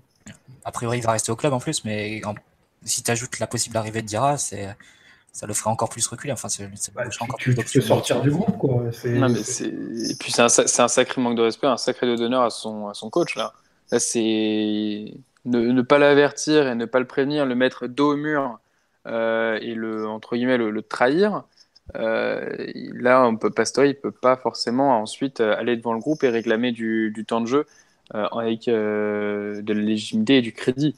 Là, il, là, il faut qu'il fasse attention parce que un peu comme, comme Philo évoqué Cavani qui, se, qui a perdu du crédit qu'il avait pourtant gagné vis-à-vis du groupe et de ses retards répétés. là, Pastore, il est en train de, il s'était déjà un petit peu marginalisé en le cérémonial de son, euh, de son départ euh, avant la trêve, là, là ça, ça risque de le faire encore, euh, encore davantage.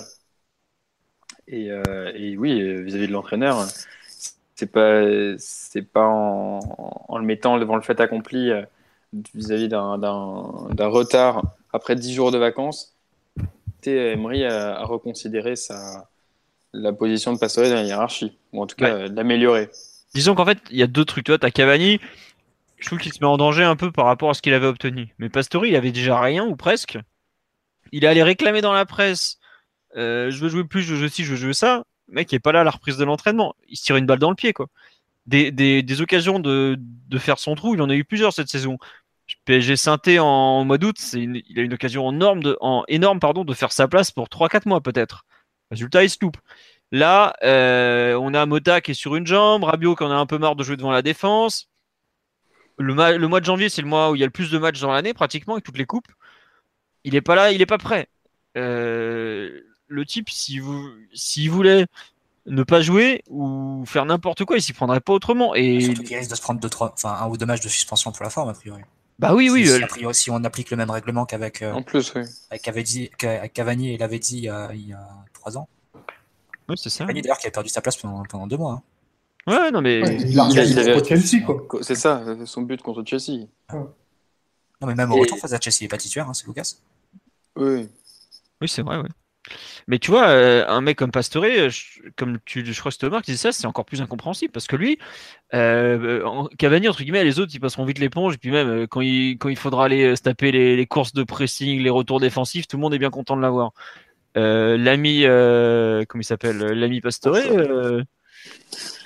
Eh ben dis donc, moi je suis Draxler, je vois le mec, il arrête pas de se plaindre et on me remet, on le, on le refait passer devant moi, mais je fais maintenant, il foutait de ma gueule. Enfin, tu vois, enfin, tu vois les concurrents qu'il a il a beaucoup de monde devant lui. Cavani, il a une chance, c'est qu'au poste d'avant-centre, il n'y a que lui dans l'effectif. Pastore au milieu, enfin, il joue un peu partout, mais et nulle part à la fois.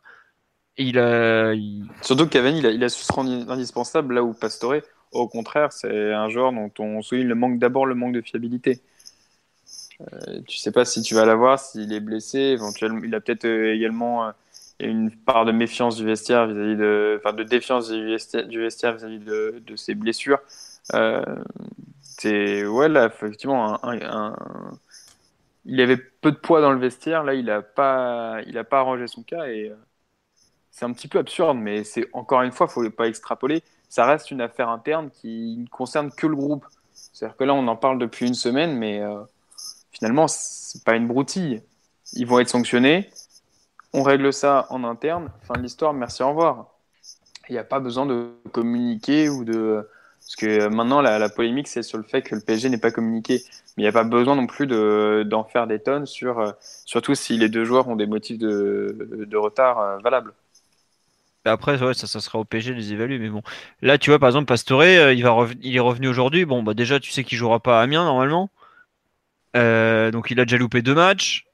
Est-ce qu'il va rejouer dimanche prochain à Nantes? Il sera pas titulaire, ça sera, il y aura forcément une équipe quasiment. Mais attends, mais aujourd'hui, c'est pas dans le groupe. Hein. Ouais, voilà ce que j'allais dire. C'est postuler à une place dans les 18, là, l'objectif.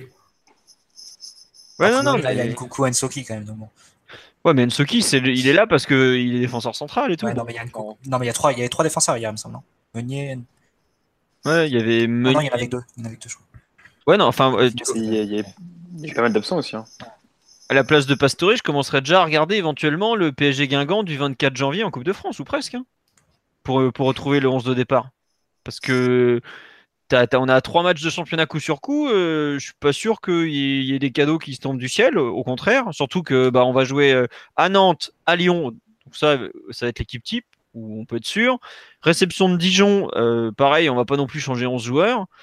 Donc incompréhensible. Puis après, on sera à la fin du mercato. Alors, on sait jamais. Peut-être que l'Inter va nous faire une offre sur 30 générations avec euh, prise en charge du salaire en, Bitcoin. Mais euh, un truc. Euh, puis, puis, je sais pas. Ils, voient les matchs un peu de l'Inter. franchement, je dis ça très calmement. Aujourd'hui, être 12e ou 13e ou 14e joueur du PSG, c'est une chance, une chance pardon, avec les échéances qui arrivent jouer à l'Inter, il va pas s'amuser tous les jours. Hein, faire un petit décalage sur la droite à Candreva qui envoie son centre dans, la, dans, courbe nord. il va échanger des passes dans le rond central avec Gagliardini et, et Vecino. ça va vite le saouler. Quoi. Enfin, mm. voilà. Euh, une question sur Pastore, est-ce que c'est un coup de pression de l'agent du joueur pour forcer le départ? Ça lui correspond pas du tout. Et le premier truc qu'il a dit, c'était, euh, il avait, il le fait pas pour ça. Euh, S'il y a un truc, moi je suis pas du tout fan du joueur, mais globalement, il fait partie de ceux qui ont, qui ont vraiment appris à aimer le PSG, qui, n'utiliserai pas ce genre de moyens pour le faire, honnêtement. je trouve que c'est lui faire un mauvais procès, honnêtement. Et ça serait vraiment une, une mauvaise analyse de la part de Pastore parce que Duniter n'a pas les moyens de le payer, donc euh, qu'il fasse un, le forcing ou pas, ça change pas grand chose. Et, de deux, enfin, c'est quand même assez rare que les joueurs fassent. L'an dernier, on avait cru que Verratti allait peut-être le faire, c'est chez la reprise d'entraînement euh, pour rater le Barça et tout, et finalement, il était quand même venu, donc euh, je pense pas, enfin, ça, me, surprendrait quand même que. et puis faire le forcing quand faire le forcing quand t'as zéro off derrière, c'est quand même. Ou que le club, peut pas, que le club euh, potentiellement acheteur peut pas t'acheter. Ouais. Oui, ça. À l'Inter, ils ont moins de moyens que Bourg-en-Bresse en ce moment. Alors, pour ceux qui croient que Omar taille gratuitement l'Inter, il supporte l'Inter aussi en, parallèle du PSG. Donc, il sait, il, sait ce que c'est que souffrir en ce moment. Euh, bon, j'avais mis quelles sanctions, mais on le fait ou on passe au mercato histoire d'avancer un peu? Une grosse amende pour le faire plus financer, ce serait cool. Euh, c'est film Non, mais ils, auront des jours de suspens, enfin des, forcément les jours où ils n'étaient pas là, bah, le salaire va sauter.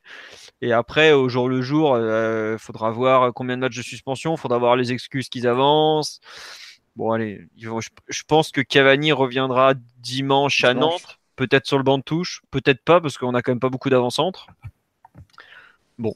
Euh, voilà, Pastore, honnêtement, comme j'ai dit, moi je sais pas quand il va revenir, hein, parce que là, euh... mec qui s'est quand même pointé avec 4 euh, jours et demi de retard. Et puis même s'il revient dans le groupe, euh, on risque pas forcément de voir sur le terrain avant, avant le match contre Guingamp. Parce que avec les mecs qui sont en forme en ce moment, il passe dans la hiérarchie de, du milieu de terrain, il est numéro 5, 5 voire 6 si Mota revient, revient vite.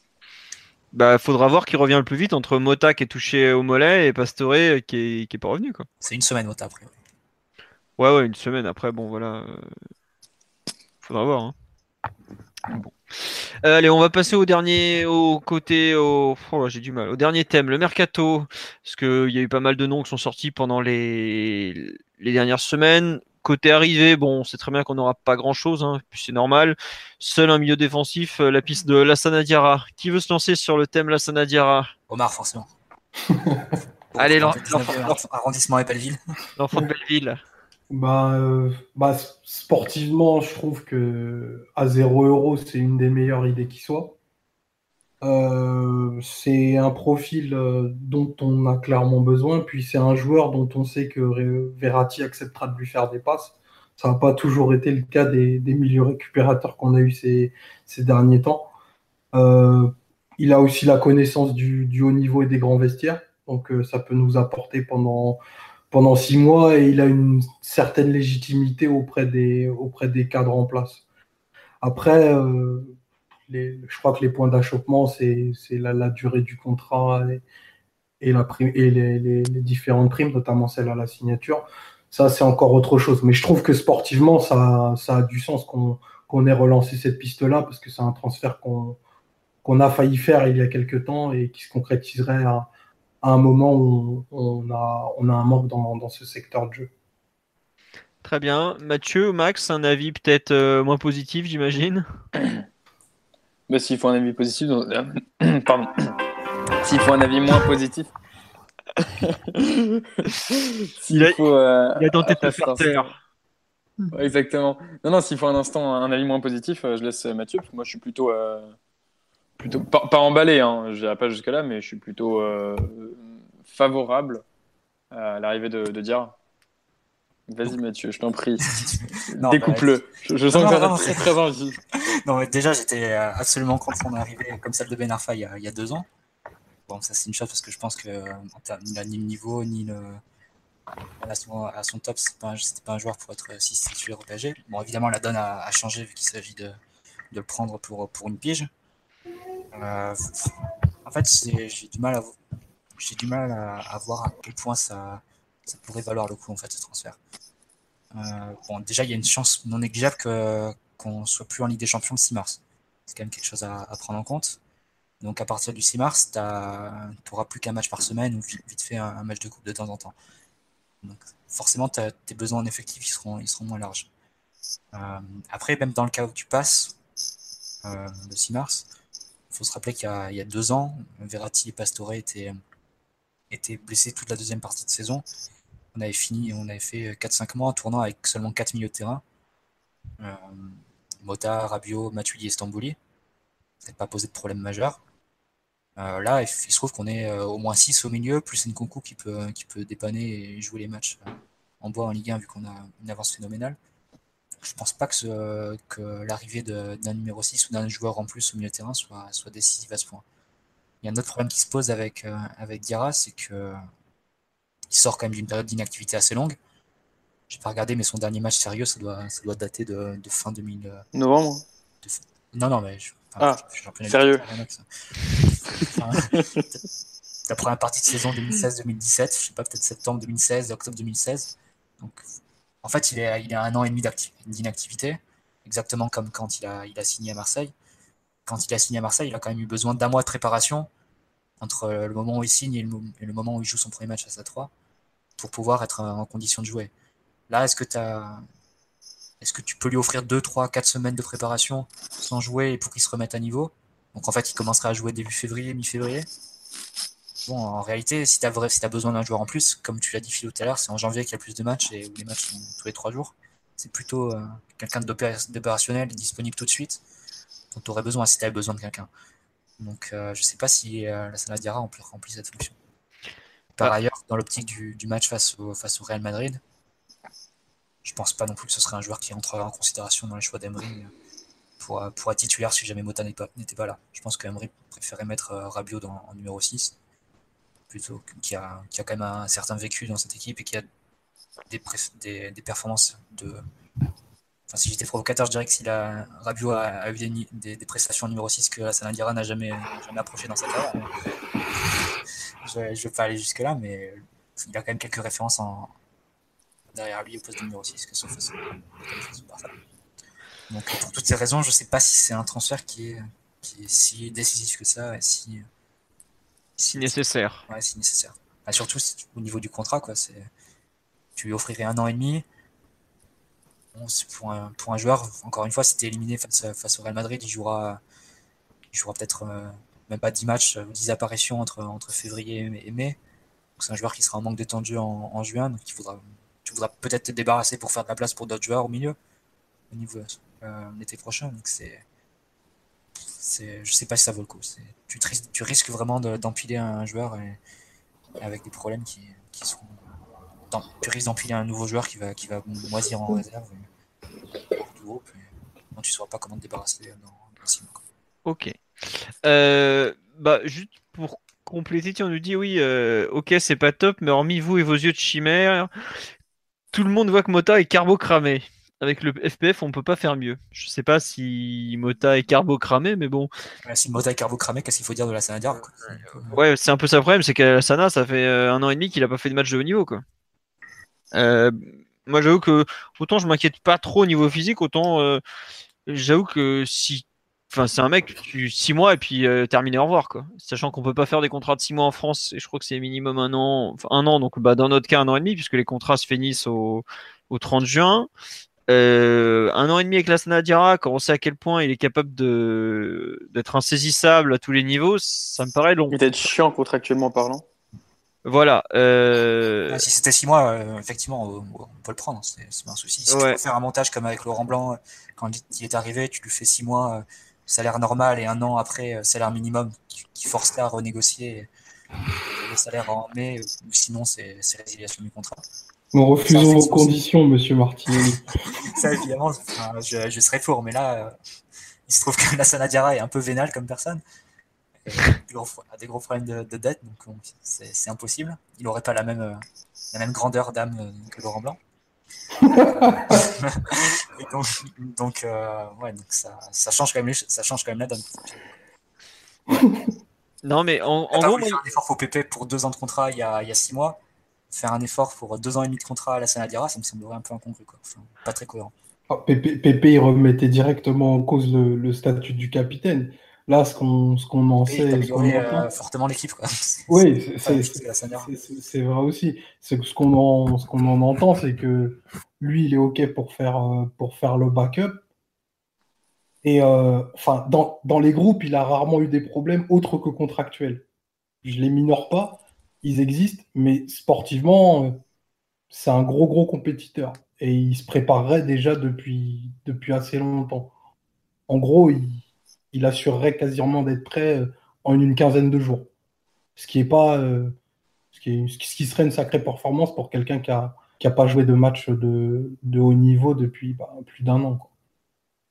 Bah, après, qu'il soit prêt en 15 jours, euh, moi je le vois plus comme un mec capable de, de t'aider à finir les matchs de Mota. Quoi. Genre Mota, il va t'assurer 60-70 mm. minutes de très, très bon niveau. T'as l'Ochelso déjà, Fio. Ouais, mais pour 20-30 minutes à défendre, c'est pas l'Ochelso que je mets sur le terrain. Hein. Enfin, tu vois, le problème aujourd'hui, c'est que on a dans notre effectif assez peu de joueurs en capacité euh, à jouer quand un adversaire qui te pousse ou t'as pas le ballon. Des mecs qui savent défendre dans notre effectif, on en a très peu au milieu. On a Mota qui sait le faire, Verratti vite fait mais il se jette un peu vite. Matuidi est plus là. Rabiot il défend euh, de façon un peu alternative parce que bah sans le ballon il est pas forcément toujours très bien placé. L'autre Chelsea, j'aime bien, mais il défend pas très bien. Il se jette un peu vite. Et puis, c'est typiquement un mec qui va te concéder un coup franc un peu dommage au 25, 20, 25 mètres et qui peut te tuer. dire qu'on a besoin de, ramener un joueur qui serait capable de rentrer à la 90e face au, camp, au Camp Nou et, et de, garder le, plus d'avance À la 70, bah tu vois honnêtement, quand euh, j'aurais préféré avoir Lassana Adira pour jouer au Camp Nou que Rabiot euh, à peine remis euh, l'année dernière, quoi, clairement. Ouais. Ou pour les 25 dernières minutes, c'est un mec qui sait garder le ballon. Je sais pas, Philo. Enfin, je pense qu'on en fait beaucoup sur le niveau de la Adira. Je, je sais que je vais choquer. Enfin, le maximum qu'il ait fait au Real Madrid, c'est quand il était titulaire, c'était la fameuse paire avec Fernando Gago qui se prend 6-2 au Bernabeu au Bernabeu face, à, face au Barça et 4-0 à Anfield. Et dans le meilleur Real dans lequel il est joué, c'est celui de Mourinho. La saison 2011-2012, il était même pas milieu remplaçant, c'était Granero et Nouri Sain. Il était latéral droit remplaçant, il était doubleur d'Alvaro Arbeloa, ça veut dire. enfin, je suis... c'est son match. L'extincteur, putain. C'est son, son, match contre l'Italie en latéral que tu as en travers de la gorge, je peux comprendre. S'il veut, veut, faire doubleur de Daniel Alves, pourquoi pas hein, ah, non, mais c'est défendre, c'est pas mal. Moi, je te trouve dur parce qu'en Angleterre, il jouait devant la défense, il a été aussi très bon. Et après, non, même à Chelsea, il avait été intéressant. Non, il jouait latéral droit sous Mourinho. Non, à Chelsea, il jouait latéral droit. Ouais, ouais, non, t'as raison. Je crois avec, euh, ah, non, il, il, a été bon, il a été bon avec Portsmouth. Même à Marseille, tu vois, Luis Gustavo, il a complètement fait oublier ses performances. Et pourtant, parce que ça s'est mal fini. Honnêtement, j'ai encore même en mémoire la, la prestation qu'il a fait au parc. Euh, bah, il avait même eu le respect de, de Mota et Verratti, qui, Verratti qui avait dit euh, oh, on a quand même un joueur en face de nous et ils en croisent pas tous les samedis. Enfin, de ce niveau. Quoi. Après, c'était il y a, oui, c'était il y a... Ça, je... il y a plus de deux ans. Hein. Vous, vous, allez me faire passer pour l'avocat de la sonnette. non, mais surtout que Max, il avait était sur l'avenue et puis il a changé de T'es avec moi, Max, à la base. Non, non, non, moi, j'ai, moi, j'ai pas dit que j'étais emballé. Hein. Moi, j'ai dit je, je suis euh, mi-figue, mi-raisin. Euh, sincèrement, euh, c'est sur le papier, en fait, ça paraît être une, euh, une très bonne affaire. C'est-à-dire que oui, c'est un joueur qui est disponible, c'est un joueur qui coûte pas cher, qui est gratuit, qui pourrait être prêt relativement, relativement vite, qu'on pourrait donc avoir, qu'on pourrait mettre dans les listes pour la Ligue des Champions. Donc oui, pour une pige, ça paraît un peu idéal, mais mais il y a trop de mais en fait pour que ça parte d'un bon pied, euh, ce, cette idylle. Sachant que, comme l'a dit Mathieu, on pourrait ne disputer que trois compétitions, voire deux euh, fin mars. Est-ce que tu auras suffisamment de temps de jeu?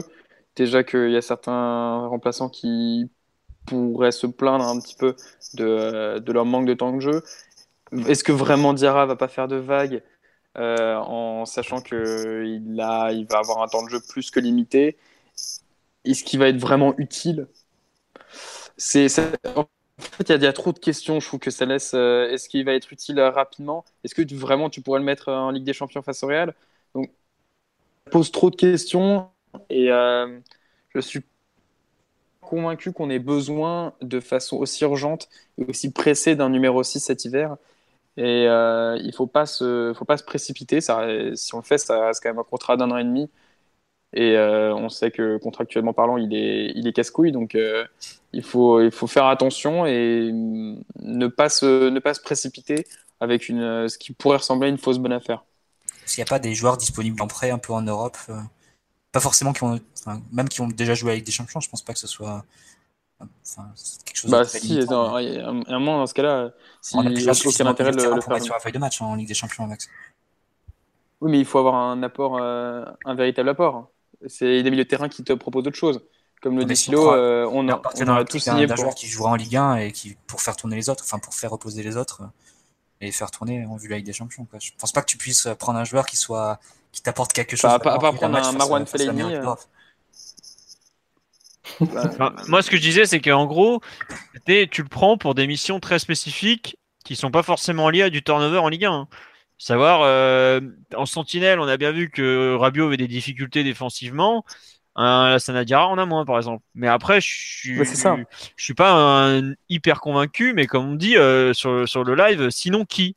Bah, C'est un peu ça, tu vois. Euh. David Louis en David Louis en prêt. Enfin, en sentinelle, tu te rappelles le match qu'il fait à Monaco Il balance des parpaings à, tout le monde, là. Bon, voilà. Ah, il, avait pas envie de jouer, là. Voilà, et puis David Luiz, il peut pas jouer avec des champions en plus, donc. C'est ça le problème, c'est que des, joueurs qui ont à la fois euh, le bagage défensif, la, la, capacité à jouer sentinelle, et Emery insiste beaucoup là-dessus, savoir, il faut savoir jouer comme sentinelle. C'est pas milieu défensif à deux. Hein. Stambouli, il savait pas, par exemple. On t'oublie pas, Benji. Il revient très bien, en, il revient très bien en stopper droit dans la défense à 3 de Schalke. je tiens à le dire. Euh, tu as besoin euh, qualifié en Ligue des Champions, expérience, qui soit euh, plus ou moins rapidement opérationnel eh ben, tu sais quoi que la liste, elle est pas grande. Hein. À, part des, à part de ce genre de profil, la Chine ou, euh, ou comment dire, ou, le golf, euh, voilà, il y a un mec qui me fait on va sortir euh, Xabi Alonso de sa retraite. Pourquoi pas? Franchement, je suis fort. Hein. je suis aussi. Non, non, mais tu vois ce que je veux dire. C'est la liste, elle est, la Sanadiara, en plus, il est français, il n'y aura pas de problème d'adaptation en théorie. Euh, les, joueurs du PSG l'ont déjà plus ou moins accepté, comme le rappelait euh, Max il y a quelques minutes. C'est franchement un profil qui est très intéressant, je trouve. Et c'est dur de. Après, il euh, faut voir les conditions, quoi. Jamais tu lui files un contrat de deux ans et demi avec un salaire de fou, parce que alors là, tu sais très bien que bon bah t'es foutu. T'es foutu, quoi tu te retrouves comme Marseille à devoir gérer un type euh, pas permis quoi. Après lui s'il est pas bête, il se déglingue euh, pendant six mois pour le PSG, il fait super mal, il peut même être à la Coupe du Monde. Ah mais il y pense. Hein. Non, Philo à la Coupe du Monde. Euh, un, peu de sérieux. même, même, Rabiot, même Rabiot, il est pas sûr. Même Rabiot, il est pas sûr d'y aller. Mais regardez avant l'Euro 2016. Mais à l'Euro 2016, t'avais Cabane et Général dans la liste. Eh ben, je, t'assure qu'aujourd'hui, des mecs qui sont capables de jouer Sentinelle, t'en as. Tu crois que Rabiot, l'entrée qu'il fait en Sentinelle en Bulgarie il y a trois mois, elle est pas, elle est, passée inaperçue? Déjà, la France joue avec deux milieux de terrain et t'as déjà un Kanté, Matuidi. Non, non, non. Pas, toujours Mathieu. Je te, je te, ça fait longtemps que t'as pas vu la France. T'es lycée au Ravio, enfin c'est des Bah, écoute, moi je te dis qu'un mec comme la Sana Dirac, l'ambition qu'il a, le fait que Deschamps le connaisse, il est capable en 4-5 mois de retourner chez les Bleus. Et je suis sûr qu'il y pense. Mais par contre, c'est sûr que c'est, c'est franchement, euh, tu prends un risque quoi. Voilà. On nous dit, on, a Luis Fernandez au club. Euh, Luis, en sentinelle, il a envoyé du petit bois. Hein. Ah, des, taquets, de la technique, un seul homme. Voilà, mais bon. Non, mais la Sanadira, c'est pas si simple. Après, euh, comme tout, en fait, je trouve que tout repose sur l'aspect contractuel de la chose. Parce que si c'est trop long, c'est pas bon. Si c'est. Je pense que le joueur aujourd'hui, il a tout intérêt à être impliqué parce que bah, il sait que c'est un peu son dernier contrat ou son dernier rebond possible. Hein, parce que honnêtement, quand tu te fais virer d'un club du golf, euh, bon. Euh, Alors je, pense qu'aujourd'hui, il, doit aussi avoir suffisamment de problèmes de, sous pour qu'il ne soit pas aussi enclin à signer au PSG en mode c'est mon dernier contrat, c'est ma dernière chance bah, il doit aussi penser à l'aspect financier. Et si jamais il est criblé de dettes, euh, il peut pas non plus tout accepter euh, sans, sans, un petit peu assurer ses arrières au niveau financier. Ah oui, tiens d'ailleurs, juste, je te coupe une seconde pour un truc.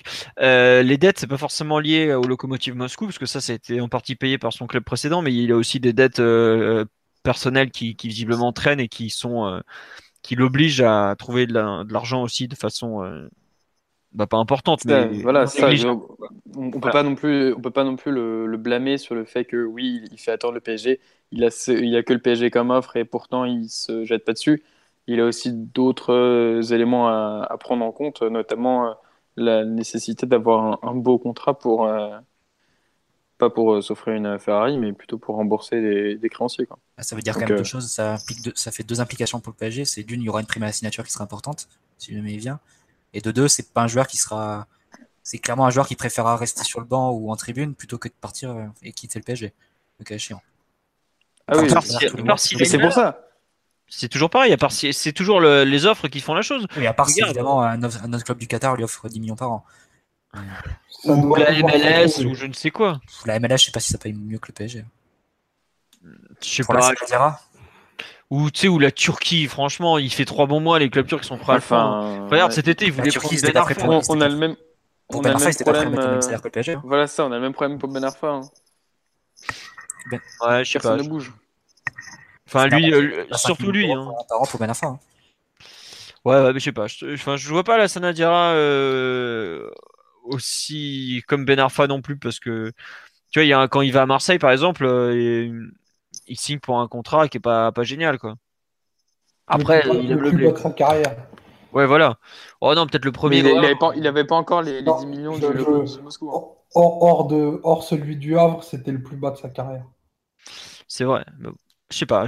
J'avoue que je, trouve que s'il y a une bonne négociation contractuelle, c'est franchement un mec où le pari vaut le coup.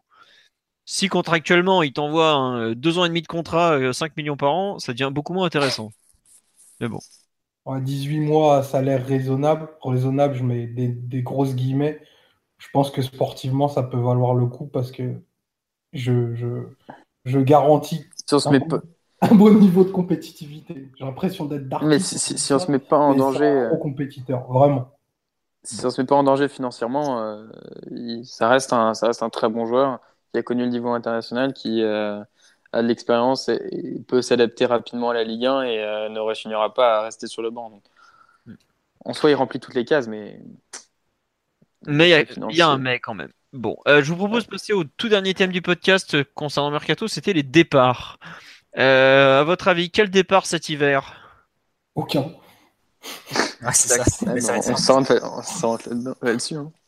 Non, mais honnêtement. Ouais, ouais. Finalisé, Franchement, je suis comme vous, je vois pas aujourd'hui quel joueur va partir. Bon, Athème, euh, j'y pense même plus. Lucas, euh, il est pas dans le groupe, ça a pas l'air de le toucher tant que ça. Lucas, il y a peut-être une petite espérance. C'est possible que ça s'emballe vraiment en Angleterre à partir tu penses que tu, penses que Valdemar Kita va. non, non, mais peut-être que ça peut s'emballer en Angleterre avec comme Sanchez visiblement se, se dirigerait vers City dès cet hiver peut-être que ça peut entraîner une réaction de la part d'Arsenal. Liverpool aussi qui va forcément vouloir acheter. Leicester qui va peut-être perdre Marez. On est parti sur des choses musicales en Angleterre et ça peut vite partir. Euh, je suis d'accord avec Mathieu, ça peut s'enchaîner. Après, Lucas, sinon, le dernier espoir, c'est la Chine jusqu'au 28 février. Quand peut-être qu'il va péter un câble après avoir passé un mois et demi en, en tribune avec Athènes. Mais euh, J'avoue que c'est très très compliqué. Limite, je me on dis. Peut vendre à, on peut vendre à Jurgen Klopp euh, les deux ailiers Oxlade Chamberlain et Lucas. Gros projet de jeu. Ça peut être. Euh, non, mais. Pour faire la doubleur de Salah, je sais pas s'il accepterait en plus. Mais, mais, en plus, Kita, il a dit qu'on était prêt à le lâcher en pré simple, euh, Lucas. Ouais, ouais, c'est ça le pire. Simplement avec la même ambition que, de... que pour Guedes, en fait, le fait de, de se valoriser et jouer un peu et, et reprendre de la valeur aux yeux des, des potentiels clubs acheteurs ont euh, vu l'été prochain. Mais... Je, profite juste, Philo, euh, de, qu'on parle des départs et qu'il y a, il y a une question sur le, sur le culture PSG Live euh, par rapport au fair play financier et on doit combien? Alors, qu'il y, a les chiffres, tu as l'impression que T'as l'impression qu'on doit 45 millions. Un coup, le, mois de décembre, on doit 75. Puis en décembre, on doit 60. Alors, le chiffre, départ, hein.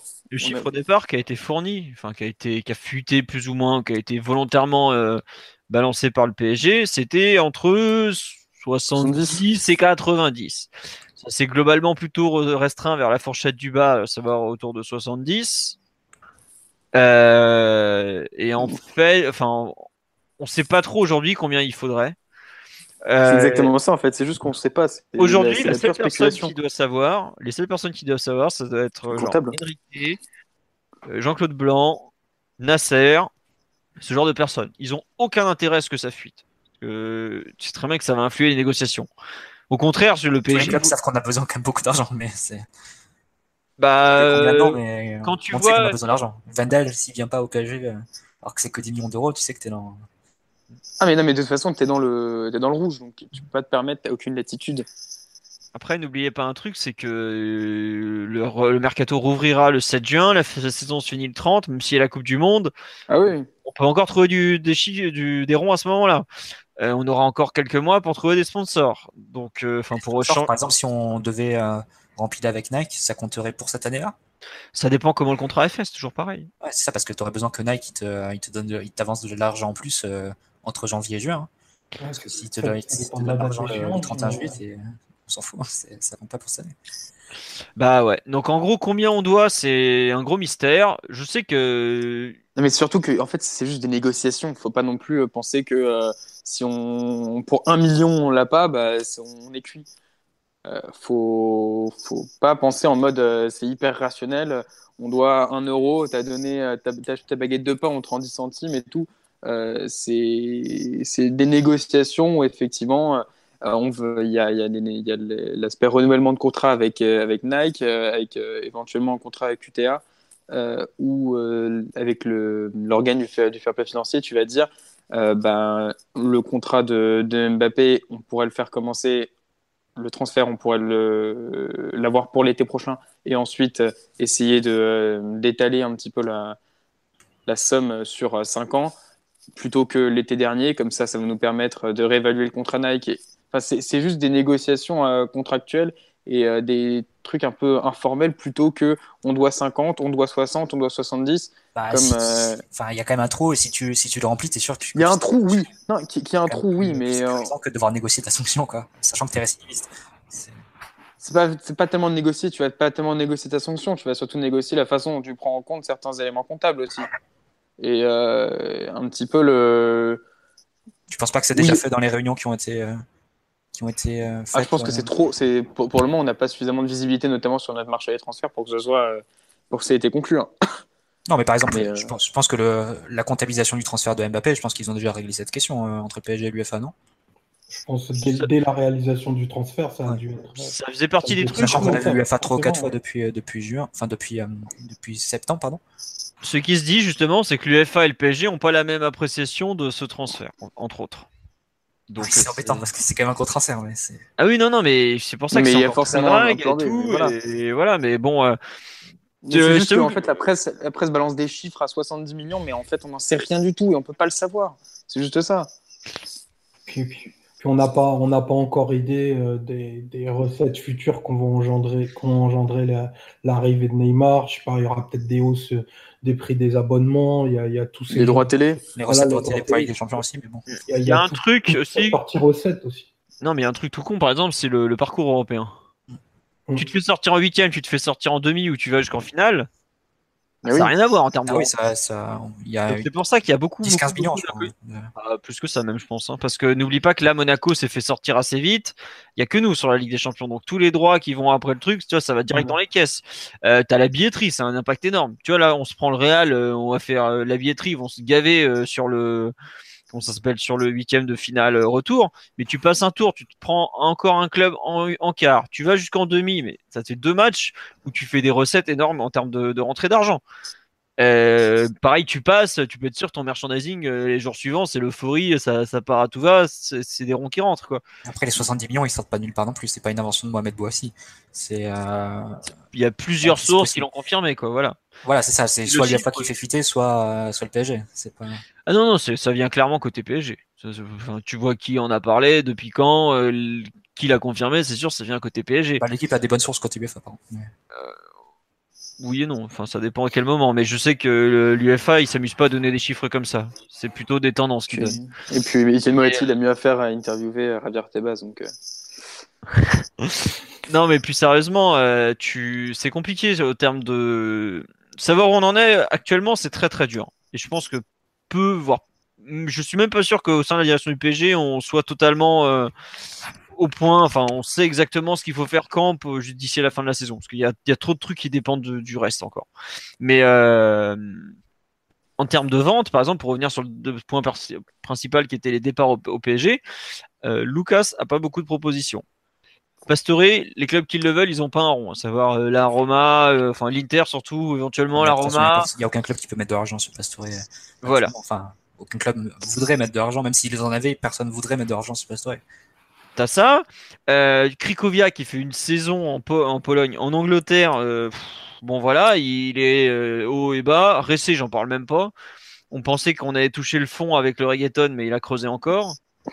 Bon après le pauvre, il a aussi des problèmes. Il n'y a pas que, il a pas que de sa faute. Mais bon, enfin, même avant les problèmes perso, c'est dur, ça. non, mais il n'y a pas que ça, tu vois. Au bout d'un moment, bon, euh, le mec, on l'a pris, euh, ça fait un an et demi qu'il est plus footballeur, quoi.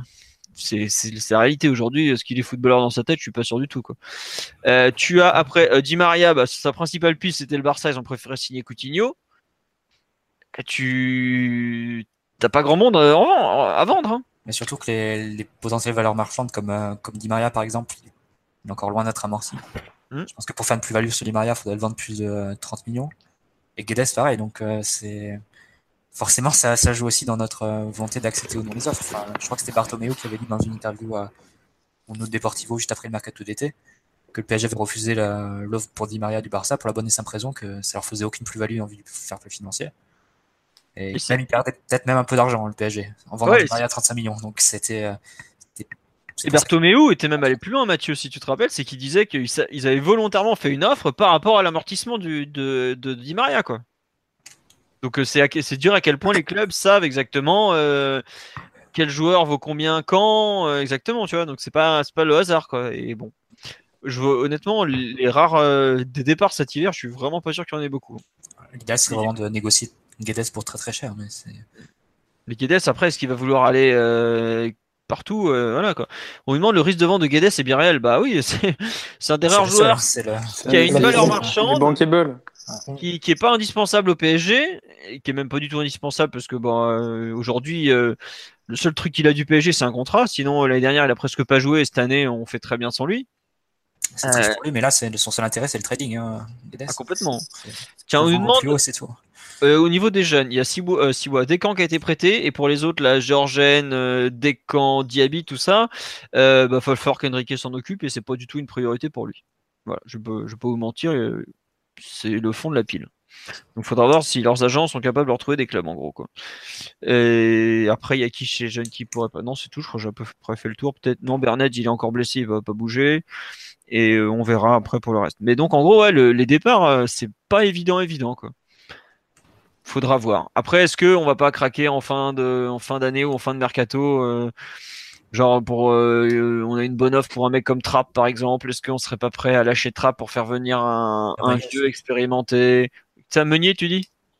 Non, je pensais à Meunier aussi qui, peut, qui, peut, attirer des offres de 25-30 millions d'Angleterre. Par exemple. Mais, mais est-ce que pour ce genre d'offre, justement, on va pas attendre jusqu'au 31, 30 juin, pardon?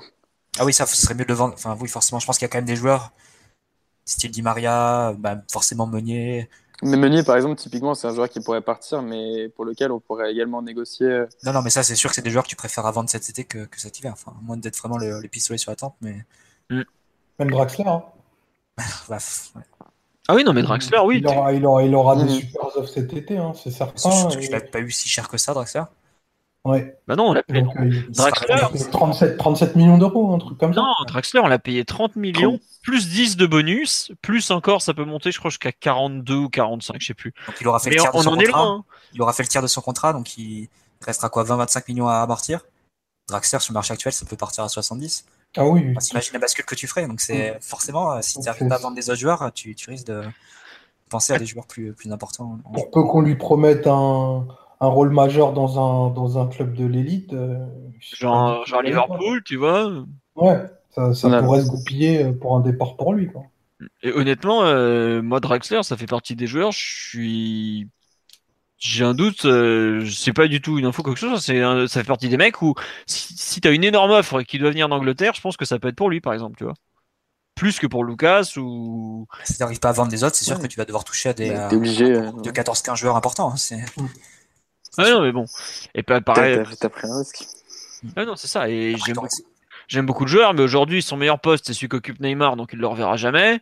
Et relayeur, euh, il, a il a montré des bonnes choses, mais aussi des limites. Donc, est-ce que euh, tu as intérêt à garder un joueur, même si on l'aime tous, parce qu'il est super beau à avoir joué, il est bon, il est très bon coéquipier, tout ça. Il a beaucoup d'atouts, mais il représente aussi une valeur marchande. Est-ce que tu peux t'en passer? C'est une question qui se pose malgré tout. Quoi. Donc, à voir, mais bon. C'est les départs au PSG, je pense que c'est un sujet qui est très problématique aujourd'hui parce que on se rend compte qu'on n'a pas beaucoup de solutions et qu'on a beaucoup de joueurs à dégager. Enfin, à dégager, j'aime pas trop dire ça, mais bon. On parle d'un départ de Cavani cet été. Non, Cavani, euh, il y a eu ce bruit-là à, l'automne. Et les derniers échos qui ont, les derniers signaux du club envers le Cavani, son entourage, sont plutôt en mode non, non, il est hors de question qu'Edinson bouge. Euh, il n'y a, pas grand monde qui pourrait l'acheter, qu'ils mettre, euh, mettre énormément d'argent sur un trentenaire et un gros salaire comme ça. Tu sais, les clubs anglais, ils en sont capables. Hein. Ah, United à son neuf, Tottenham à son neuf, City à son neuf. Liverpool, on a son neuf, hein, tu sais. Oui, il resterait Liverpool, mais est-ce que Cavani irait à Liverpool On sait pas, mais bref. Tu, tu as. Est-ce que Arsenal. Euh, non, Arsenal trop vieux. Arsenal, tu veux pas l'envoyer à Arsenal pas y aller. Non, mais donc Cavani, ouais, voilà. Et puis, et puis Cavani, il, il palpe 16 millions par an au PSG. Euh, tout le monde peut pas lui proposer un truc pareil aussi. Hein. Voilà. Donc euh, c'est comme ça. bon, je pense qu'on a fait le tour en termes d'actualité du PSG pour ce premier podcast de l'année. On va vous laisser là-dessus. On vous souhaite euh, une très bonne soirée. On espère que ça vous a plu. Vous êtes encore 250 à nous écouter, donc ça n'a pas dû être trop, trop, trop nul. On s'excuse si on a un peu parlé tous en même temps, s'il y avait des différences dans les sons des micros, tout ça, ça a été un peu compliqué. Bref, on est désolé pour la technique, comme d'habitude. On espère que le fond était au moins passionnant.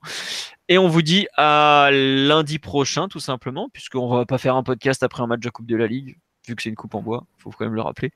Et euh, donc on débriefera Nantes PSG et puis le reste de l'actualité, euh, tout ça, tout ça. Sur ce, bonne soirée à tous. Encore merci de votre fidélité. Désolé pour les nombreux messages que je n'ai pas pu lire. Et à bientôt. Au revoir tout le monde. Ciao. Ciao.